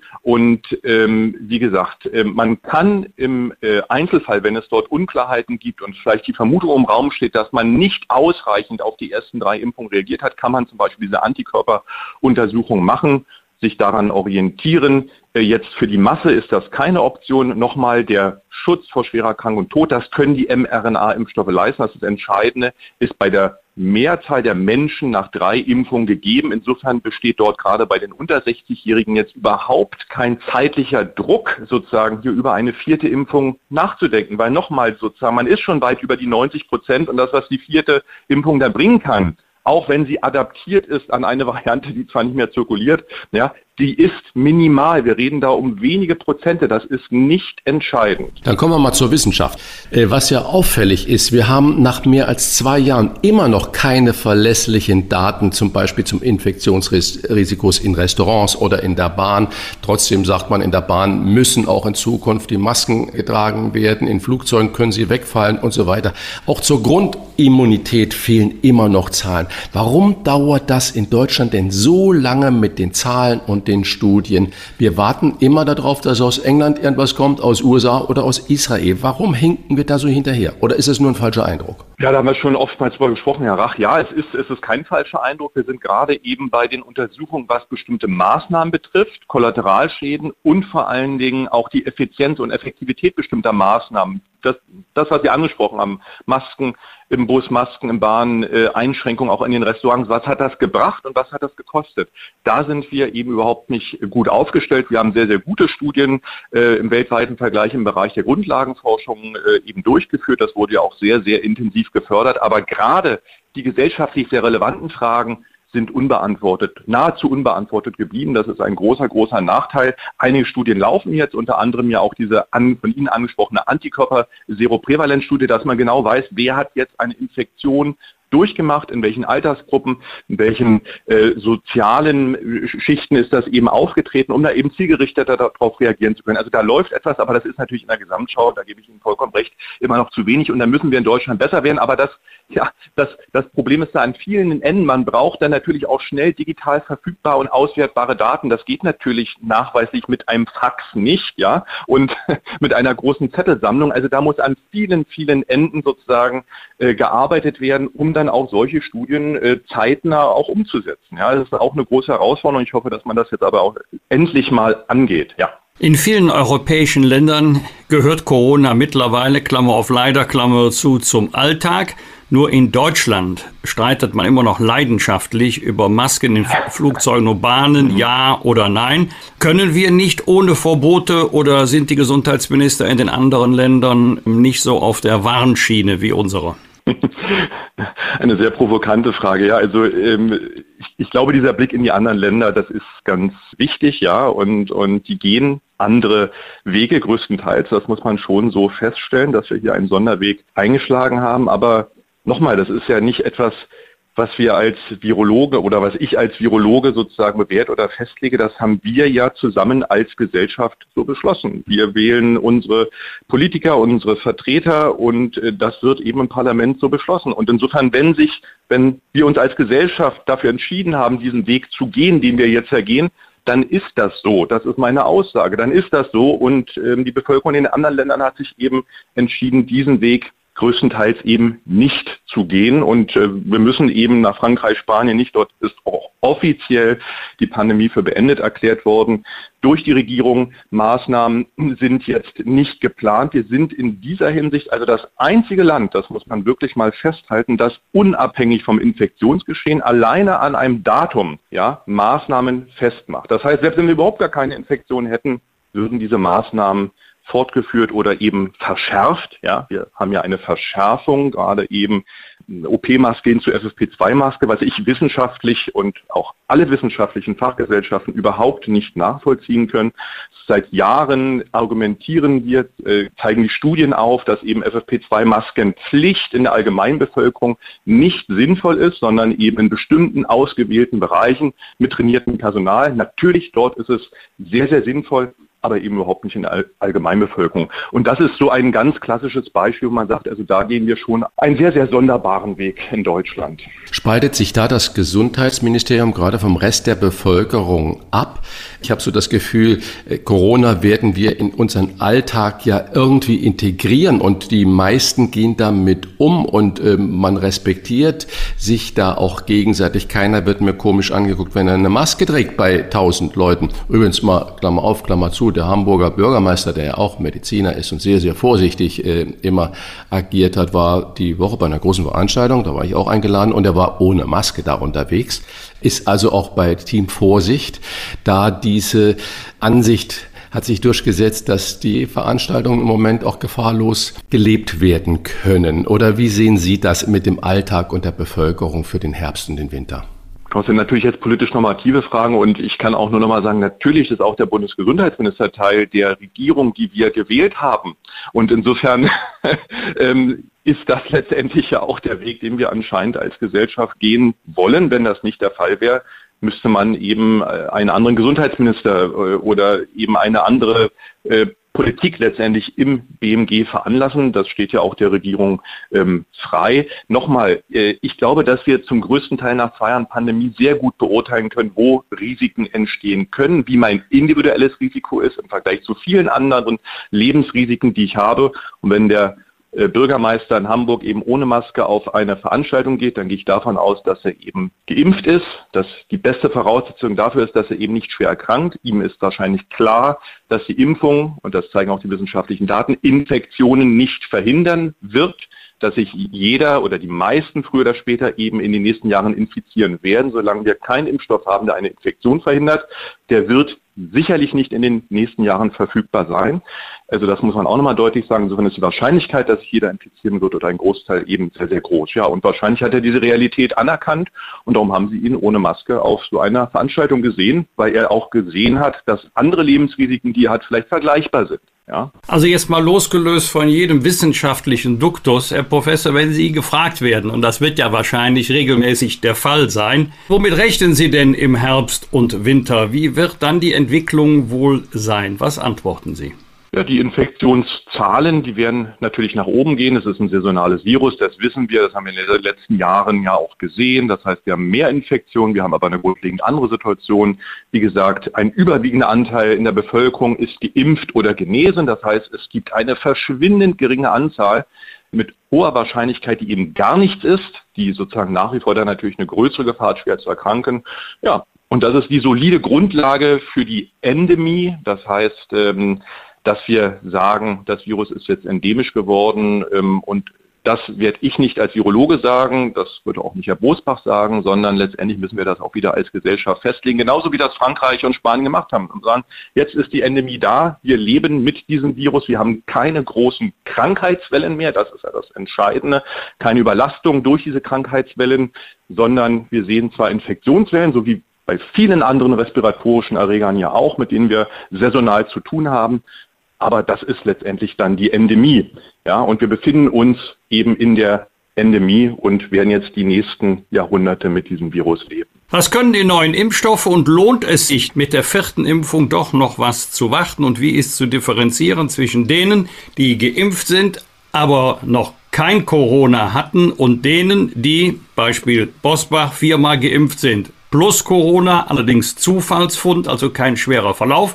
Das und vieles mehr haben wir besprochen mit Professor Dr. Jonas Schmidt-Chanasit. Herzlichen Dank. Ja, dann ganz liebe Grüße. Danke. Tschüss, tschüss. Wir bedanken uns bei unserem Werbepartner Ludwig von Kapp für die freundliche Unterstützung und Ihre Gewinnchance. Denn Sie können unter lvk.de slash Wochentester nicht nur den Magnifico Primitivo zum Vorteilspreis bestellen, Sie können dort auch einen von fünf Gutscheinen im Wert von jeweils 50 Euro für den Ludwig von Kapp Online-Shop gewinnen. Gehen Sie dazu einfach auf lvk.de de slash Wochentester und mit etwas Glück gehört Ihnen schon bald einer dieser Gutscheine. Mitmachen können Sie übrigens bis zum 31. Oktober 2022. Und jetzt viel Glück. Das wünsche ich Ihnen für das Wochentester Gewinnspiel. Es wird veranstaltet von Ludwig von Kapf. ihrem Weinhändler und Versand mit einer Erfahrung von 330 Jahren. Rauf und runter.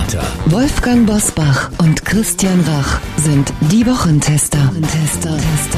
Wir geben Ihnen an dieser Stelle unsere ganz persönliche Bewertung ab über das, was wir in dieser Woche gut oder schlecht fanden. Daumen hoch oder Daumen runter. Klare Urteile sind gefragt. Lieber Wolfgang, gab es für dich in dieser Woche etwas, wo du gesagt hast, da geht mein Daumen richtig hoch, das ist eine super Meldung gewesen oder auch umgekehrt Daumen runter? Ich muss jetzt leider zweimal den Daumen senken, obwohl man gerade in diesen schweren Zeiten für etwas mehr Optimismus sorgen sollte. Aber ich war schon überrascht über einen Artikel bei Spiegel Online wenn das Pflegeheim unbezahlbar wird, Zitat Ende, das ist die Überschrift des Artikels, und dann wird äh, festgestellt, wahrscheinlich durch investigative Recherche, wenn alles teurer wird, werden auch die Kosten im Pflegeheim teurer. Ja, Freunde, wer hätte das gedacht? Es ist noch nicht lange her, da haben alle und übrigens mit guten Argumenten gesagt, wir brauchen mehr Pflegekräfte in den Pflegeeinrichtungen, aber auch in Krankenhäusern. Wir brauchen eine höhere Qualifikation. Wir brauchen eine bessere Bezahlung, weil in Deutschland, in einem Industrieland, traditionell die Arbeit an und mit Maschinen besser bezahlt wird als die Arbeit am Menschen. Aber in der Summe kostet das natürlich viel Geld und das schlägt sich dann nieder auf die Preise, die man bezahlen muss in alten Wohn- und Pflegeheimen und ja, dann wird es eben teurer. Das heißt, die Politik muss den Menschen schon sagen, welche Auswirkungen politische Entscheidungen haben und darf am Ende eines Prozesses nicht so tun, als sei man total überrascht, dass mit mehr Personal und höheren Löhnen auch die Preise steigen. Das ist die Auswirkung. Bitter ist nur, dass viele es nicht mehr bezahlen können, die dann möglicherweise in einem langen Arbeitsleben absinken äh, auf das Niveau eines Sozialhilfeempfängers, wo vielleicht noch nicht mal Geld übrig bleibt, um dem Enkel eine Tafel Schokolade zu kaufen und zuzustecken. Das ist dann eigentlich eine bittere Entwicklung. Aber wenn man die Qualitätssteigerung will, kann man nicht ernsthaft die Ansicht vertreten, dass das alles zum Nulltarif zu haben sei oder die Mehrkosten vom Steuerzahler abgefedert werden müssten. Das wird der Steuerzahler nicht leisten können. Und äh, das zweite Thema, was ich gerne ansprechen möchte, damit war ich selber noch zu meiner aktiven Zeit beschäftigt. Schon vor einigen Jahren wurde im Bundesinnenministerium ein Expertenkreis politischer Islamismus eingerichtet. Also was können wir gegen die Desintegration eines Teils der Muslime in Deutschland tun und welche sind die Gefahren, die vom Islamismus, also vom politischen Teil des Islam ausgehen? Die Bundesinnenministerin Nancy Faeser, also neu ist sie ja nicht mehr, schon seit fast einem Jahr im Dienst, will diesen Expertenkreis nicht verlängern. Das führt zu Verbitterung, zu Verärgerung bei äh, einigen Gremiumsmitgliedern. Das kann ich auch verstehen. Was mich besonders ärgert ist, das habe ich nur jahrelang selber mitgemacht, in dem Moment, wenn du auf unübersehbare Probleme hinweist, kommt der Reflex, ah, sie sind islamophob. Ähm, ich habe das im Moment auch erlebt, ähm, wenn man Frau Baerbock bei dem, was sie zum Thema Unterstützung der Wählerinnen und Wähler beim Thema Ukraine gesagt hat, eins zu eins und unfallfrei wiedergibt, kommt der Reflex, ah, sie sind ein Opfer russischer Trolle geworden. Dieses Verschließen der Augen vor unübersehbaren Problemen löst die Probleme nicht, macht sie nur noch größer. Deswegen bedauere ich, dass dieser Expertenkreis aufgelöst wird und er hat nur mit Islamophobie dieser Kreis. Ich kenne auch einige Personen, die dort mitgearbeitet haben. Die sind alles andere als islamophob, aber die verschließen ihre Augen auch nicht vor den Problemen. Lieber Christian, worüber hast du dich gefreut oder geärgert? Ja, gefreut äh, ist natürlich zu viel gesagt, aber ich äh, habe zur Kenntnis genommen und da auch mal Daumen hoch gemacht, ein, ein spanisches Gerichtsurteil. Ein Online-Stalker ist in Spanien zu einer Haftstrafe von zehn Jahren verurteilt worden, weil sein 17-jähriges Opfer Selbstmord, Suizid begangen hat. Zudem muss der Mann auch den Eltern und dem Bruder des äh, Jugendlichen Entschädigung zahlen von, ich glaube, fast 180.000 Euro hieß da drin. Das Urteil wurde als wegweisend gerade in Spanien äh, gefeiert gegen äh, den Kampf der Online-Kriminalität und Belästigungen und Stalker und so weiter. Und ähm, da ist äh, der 17-Jährige, der sich dann hinterher umgebracht hat, der hat sich noch versucht dagegen zu wehren, aber dieser Online-Stalker, der hat ihn so bedroht und so fertig gemacht, dass der äh, junge Mann leider keinen Ausweg mehr gesehen hat und sich dann umgebracht hat. Und dass die Gerichte da in Europa, sage ich jetzt mal, dahin kommen, auch das, die Verantwortung der Worte, die Verantwortung dieses Drucks, äh, dass sich da auch jeder der Gerichtsbarkeit stellen muss, das finde ich also ganz großartig. Daumen hoch gibt es auch für eine Entscheidung der Hamburger Schulbehörde und ich hoffe, dass sie da mal stellvertretend für viele anderen Kultusministerien in Deutschland ist, äh, Informatik ab 2024 an weiterführenden Schulen als Pflichtfach einzuführen. Das muss man sich mal vorstellen. Im Jahre 2022 wurde darüber lange debattiert, ob wir Informatik als Pflichtfach an weiterführenden Schulen, das heißt also Gesamtschulen, die dann in die höhere Klassen kommen oder Gymnasien, ähm, dass wir da Informatik haben. Gleichzeitig wird nicht zur Kenntnis genommen, dass ähm, die Treibhausgase. Wir haben ja heute auch mit äh, Professor Sinn über Umweltproblematik und die damit zusammenhängende wirtschaftliche Niedergang gesprochen, dass die Treibhausgase zum größten Teil durch private Verbraucher kommen, das heißt über die Ernährungsverhaltung von uns allen gehen. Warum nicht dann auch gleichzeitig Ernährung als weiteres Schulfach da angeboten wird, äh, das entzieht sich meiner Kenntnis und dafür gibt es natürlich ganz klar einen Daumen runter und lachen musste ich und damit Daumen hoch bei folgender Meldung aus der österreichischen Zeitung Der Standard. Ich zitiere, wenn Andreas Gabalier in Berlin spielt und 20.000 Berliner und Berlinerinnen, Brandenburger und Brandenburgerinnen in Lederhosen und Dirndeln antreten, damit ist dann doch auch eine Form der kulturellen Aneignung passiert, über die wir doch auch mal trefflich diskutieren müssen. Ich musste so laut lachen. Soweit ist es und im Zuge dessen natürlich auch, dass dann die Inder sagen, Wieso ist denn Yoga heute äh, so absolut in? Das ist doch auch eine kulturelle Aneignung der urindischen Tradition. Also da sehen wir, äh, wie absurd dieses ganze Thema da wirklich ist. Das waren natürlich zwei Klossen und ähm, wo ich wirklich lauthals lachen musste und wie man das mit Winnetou und dem ganzen Gefolge da wirklich auf die Spitze treiben kann. Ich muss immer lachen, wenn irgendwo steht oder gesendet wird, nach Kritik im Netz wurde. Also wenn ich ja. das schon lese, Kritik ja. im Netz, da ist meine einzige Reaktion, ja und so, nächster Punkt.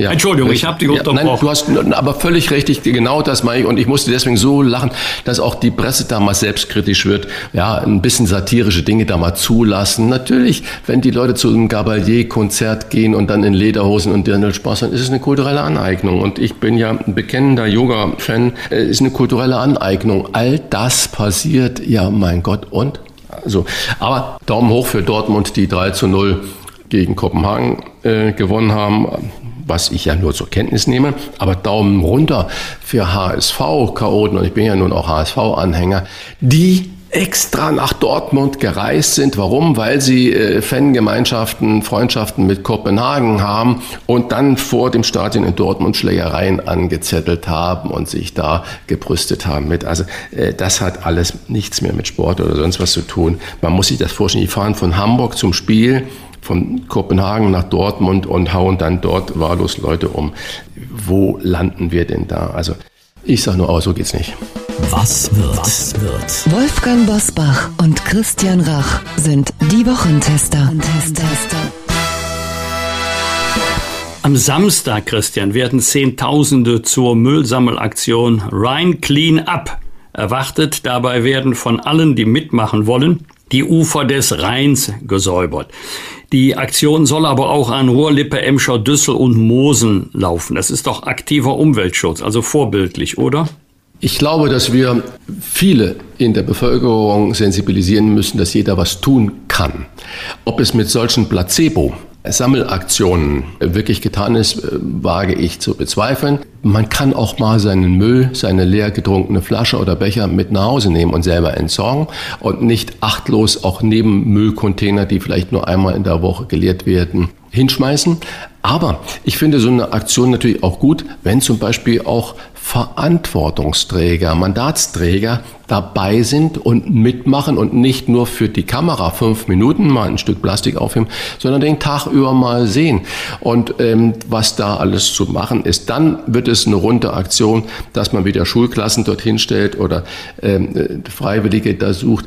Ja, klar, das kennen wir, aber äh, dann ist lieber die Aufgabe, äh, auch in der Schule über Müll zu sprechen und äh, wie wir Müll vermeiden können. Dann ist der Umweltschutz äh, noch aktiver. Am Sonntag vor 20 Jahren wurde ein Jahr nach diesem Terroranschlag auf das World Trade Center in New York ein Denkmal für die Opfer eingeweiht. Bei den Anschlägen am 11. September 2001 kamen ja fast 3000 Menschen ums Leben. Beim Gedenken am World Trade Center in New York werden jedes Jahr die Namen der dort Verstorbenen verlesen. Das erste Flugzeug schlug ja um Viertel vor neun der dortigen Zeit in den Nordturm ein. Wolfgang, der 11. September 2001 hat er bei vielen Menschen in den Jahren danach immer noch für Anspannung gesorgt bei großen Veranstaltungen, gerade zum Gedenken daran. Äh, hast du da ein ungutes Gefühl, dass natürlich diese Gruppen, die auch damals dafür verantwortlich sind, diese Bühne wieder nutzen könnten? Die Sorge muss man haben, aber es ist ein Unterschied, ob man äh, deswegen in Panik äh, verfällt oder sein geliebtes Leben ändert oder ob man sagt, wir kennen die Gefahrenlage, wir tun alles, um mögliche Gefahren abzuwehren. Ja, das gilt ja jetzt nicht nur für Deutschland. Wir haben auch in anderen Ländern in den letzten Jahren Anschläge mit islamistischem Hintergrund gehabt.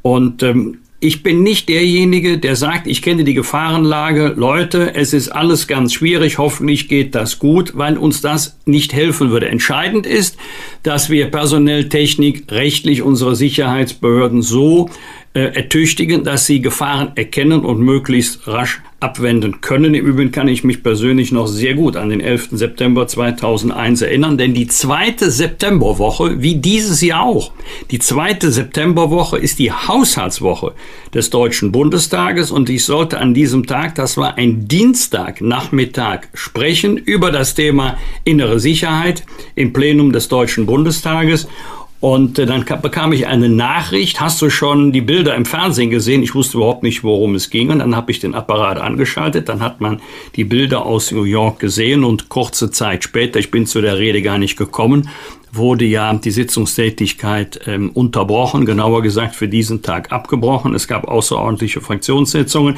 Der damalige Innenminister Otto Schily kam in die Unions-Bundestagsfraktion und hat um gemeinschaftliche Anstrengungen zur Erhöhung der Sicherheit geworben. Und äh, das war für mich ein gutes Beispiel, dass man äh, auch in, gerade in schwierigen Zeiten aus der Opposition heraus der Regierung nicht nur helfen kann, sondern auch helfen sollte. Christian, am Sonntag endet in den Schwimmbädern die sommerliche Freibadsaison. In vielen Bädern dürfen zu diesem Anlass Hunde zum Schwimmen mit ins Wasser. Christian, warst du in diesem Sommer mit oder ohne Hund schon im Freibad?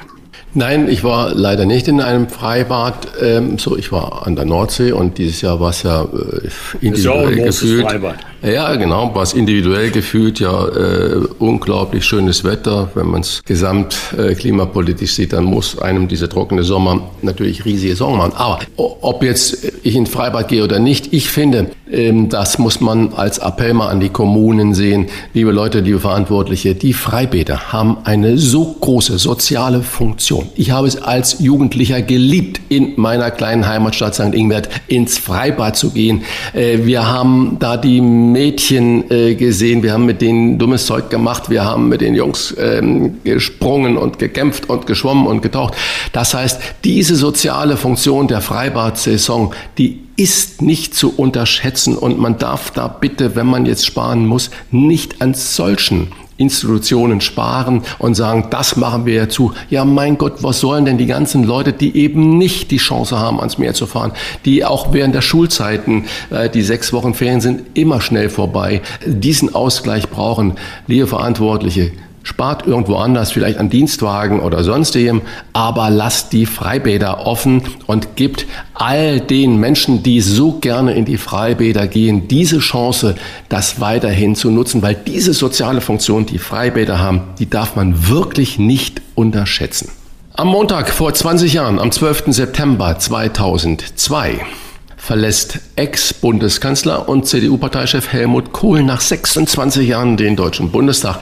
Die Abschlussphase seiner Karriere war von einem Parteispendenskandal überschattet. Deswegen war sein Abschied ja relativ leise. Ich weiß noch, wie damals er sich gewunden hat und äh, versperrt hat und gedreht hat, um bloß keine Namen zu sagen. Wolfgang, kannst du dich noch an den Abschied von Helmut Kohl im Bundestag erinnern? Und hattest du denn ein persönliches Verhältnis zu Helmut Kohl? Ich hatte ein sehr enges persönliches Verhältnis zu Helmut Kohl, denn ich war ja einige Jahre sein Büronachbar unter der Adresse Unter den Linden 71, vierte Etage. Übrigens in dem Büro, was damals Helmut Kohl hatte, saß vor ihm, also einige Jahre vor ihm, Margot Honecker. Sie war ja damals Ministerin in der DDR. Sehr schickes, sehr großes, repräsentatives Büro. Ich war der Nachbar und dann jeweils mit unseren Mitarbeiterinnen und Mitarbeitern auf dieser Etage. Und wir hatten zum Anfang ein ganz schwieriges Verhältnis äh, denn keine Ahnung, woher er das wusste. Ich hatte in meiner Heimatzeitung ein sehr kritisches Interview zur Spendenaffäre, auch zur Haltung von Helmut Kohl gegeben. So der Tenor war, wenn wir als Politiker die Regeln machen, dann müssen wir uns auch als Erste an die Regeln halten, sonst können wir ja nicht vom Publikum erwarten, dass das Publikum sich daran hält. Das war Helmut Kohl irgendwie zugetragen worden und das fand er nun gar nicht gut. Aber im Laufe der nächsten Monate hat sich unser Verhältnis entspannt, auch dank Juliane Weber. Das war die Chefin im Vorzimmer die dann immer für gute Laune gesorgt hat. Und ähm, in der Zeit danach hatten wir ein sehr, sehr gutes, sehr persönliches äh, Verhältnis. Ich weiß nicht, wie viele Dutzend Stunden wir gemeinsam gelegentlich auch bei gutem Wein verbracht haben. Und in dieser Zeit habe ich persönlich Helmut Kohl aber total anders kennengelernt, als er oft beschrieben und karikiert wurde, so als Birne oder mit seinem pfälzischen Dialekt Nein, ich habe Helmut Kohl als sehr geschichtsbewusst erlebt und für mich war es interessant, von ihm also ganz authentisch zu erfahren, Kanzler der Einheit, er hat zu mir immer gesagt, wichtiger war meine Mitwirkung beim europäischen Einigungsprozess, denn ohne das Vertrauen und die Zustimmung der europäischen Nachbarn hätte es jedenfalls in diesem Tempo, zu diesem Zeitpunkt, ähm, die deutsche Wiedervereinigung gar nicht geben können. Und das hat ihn sehr berührt oder geärgert. Es waren längst nicht alle mit der deutschen Wiedervereinigung einverstanden. Berühmtes Zitat von Margaret Thatcher. Ich liebe die Deutschen so sehr. Ich hätte auch gerne zwei Deutschlands in Zukunft. Und ähm, ja, Helmut Kohl hat sich unzweifelhaft neben jetzt mal Parteispendenaffäre außer Acht gelassen, große Verdienste erworben, aber eben nicht nur über die deutsche Wiedervereinigung, sondern auch beim europäischen Einigungsprozess. Und für ihn war immer wichtig, auch die kleinen Mitgliedsländer der Europäischen Union äh, zu beachten. Und gelegentlich hatte ich so als Nachbar das Gefühl, dass da noch Kabinettssitzungen stattfinden im Büro von Helmut Kohl. Da haben sich also seine ehemaligen Kabinettsmitglieder nicht selten die Klinke in die Hand gegeben. Ja, ich war ganz äh, gerührt. Er war auch einmal hier bei mir zu Hause nach einer Wahlkampfveranstaltung äh, in Wermelskirchen. Umso bitterer äh, war, es war ja auch die Zeit, als seine Gattin dann später verstorben ist. Äh, das war dann für mich sehr, sehr tragisch äh, zu sehen, dass er nach seinem Unfall doch eine sehr, sehr schwere Zeit hatte. Abschließend noch zwei Medientermine in der kommenden Woche. Am Mittwoch vor 30 Jahren sendete der Privatsender RTL Plus die erste Folge von Hans Meiser der ersten täglichen Talkshow im deutschen Fernsehen. Und ebenfalls am Mittwoch hat die Serie Faking Hitler um 20.15 Uhr bei Vox Free TV Premiere. Mit Lars Eidinger in der Rolle des Sternreporters Gerd Heidemann und Moritz Bleibtreu als Fälscher Konrad Kujau. Die Serie lief bereits vorab bei RTL Plus. Sie soll großartig gemacht sein und bekommt unsere Mitschau-Guck-Empfehlung. Wir wünschen gute Unterhaltung. Ich kann mich noch an den Film mit Götz George erinnern. Ja, ja. Das war auch äh, Karl Lauer jetzt ganz großes Kino. Ja, das stimmt. Bosbach und Rach. Im Internet diewochentester.de das waren die Wochentester mit Unterstützung vom Kölner Stadtanzeiger und dem Redaktionsnetzwerk Deutschland. Wenn Sie Kritik, Lob oder einfach nur eine Anregung für unseren Podcast haben, schreiben Sie uns auf unserer Internet- und auf unserer Facebook-Seite. Fragen gerne per Mail an kontakt@diewochentester.de und wenn Sie uns auf einer der Podcast-Plattformen abonnieren und liken, freuen wir uns ganz besonders. Und hören können Sie uns ab sofort auch über die neue RND-App und Smart Speaker wie Alexa einfach mal ausprobieren. Danke für Ihre Zeit. Die neue reguläre Folge hören Sie am Freitag um 7 Uhr. Was war? Was wird? Wolfgang Bosbach und Christian Rach sind die Wochentester. Ein Maßgenau Podcast. Powered bei Redaktionsnetzwerk Deutschland und Kölner Stadtanzeiger.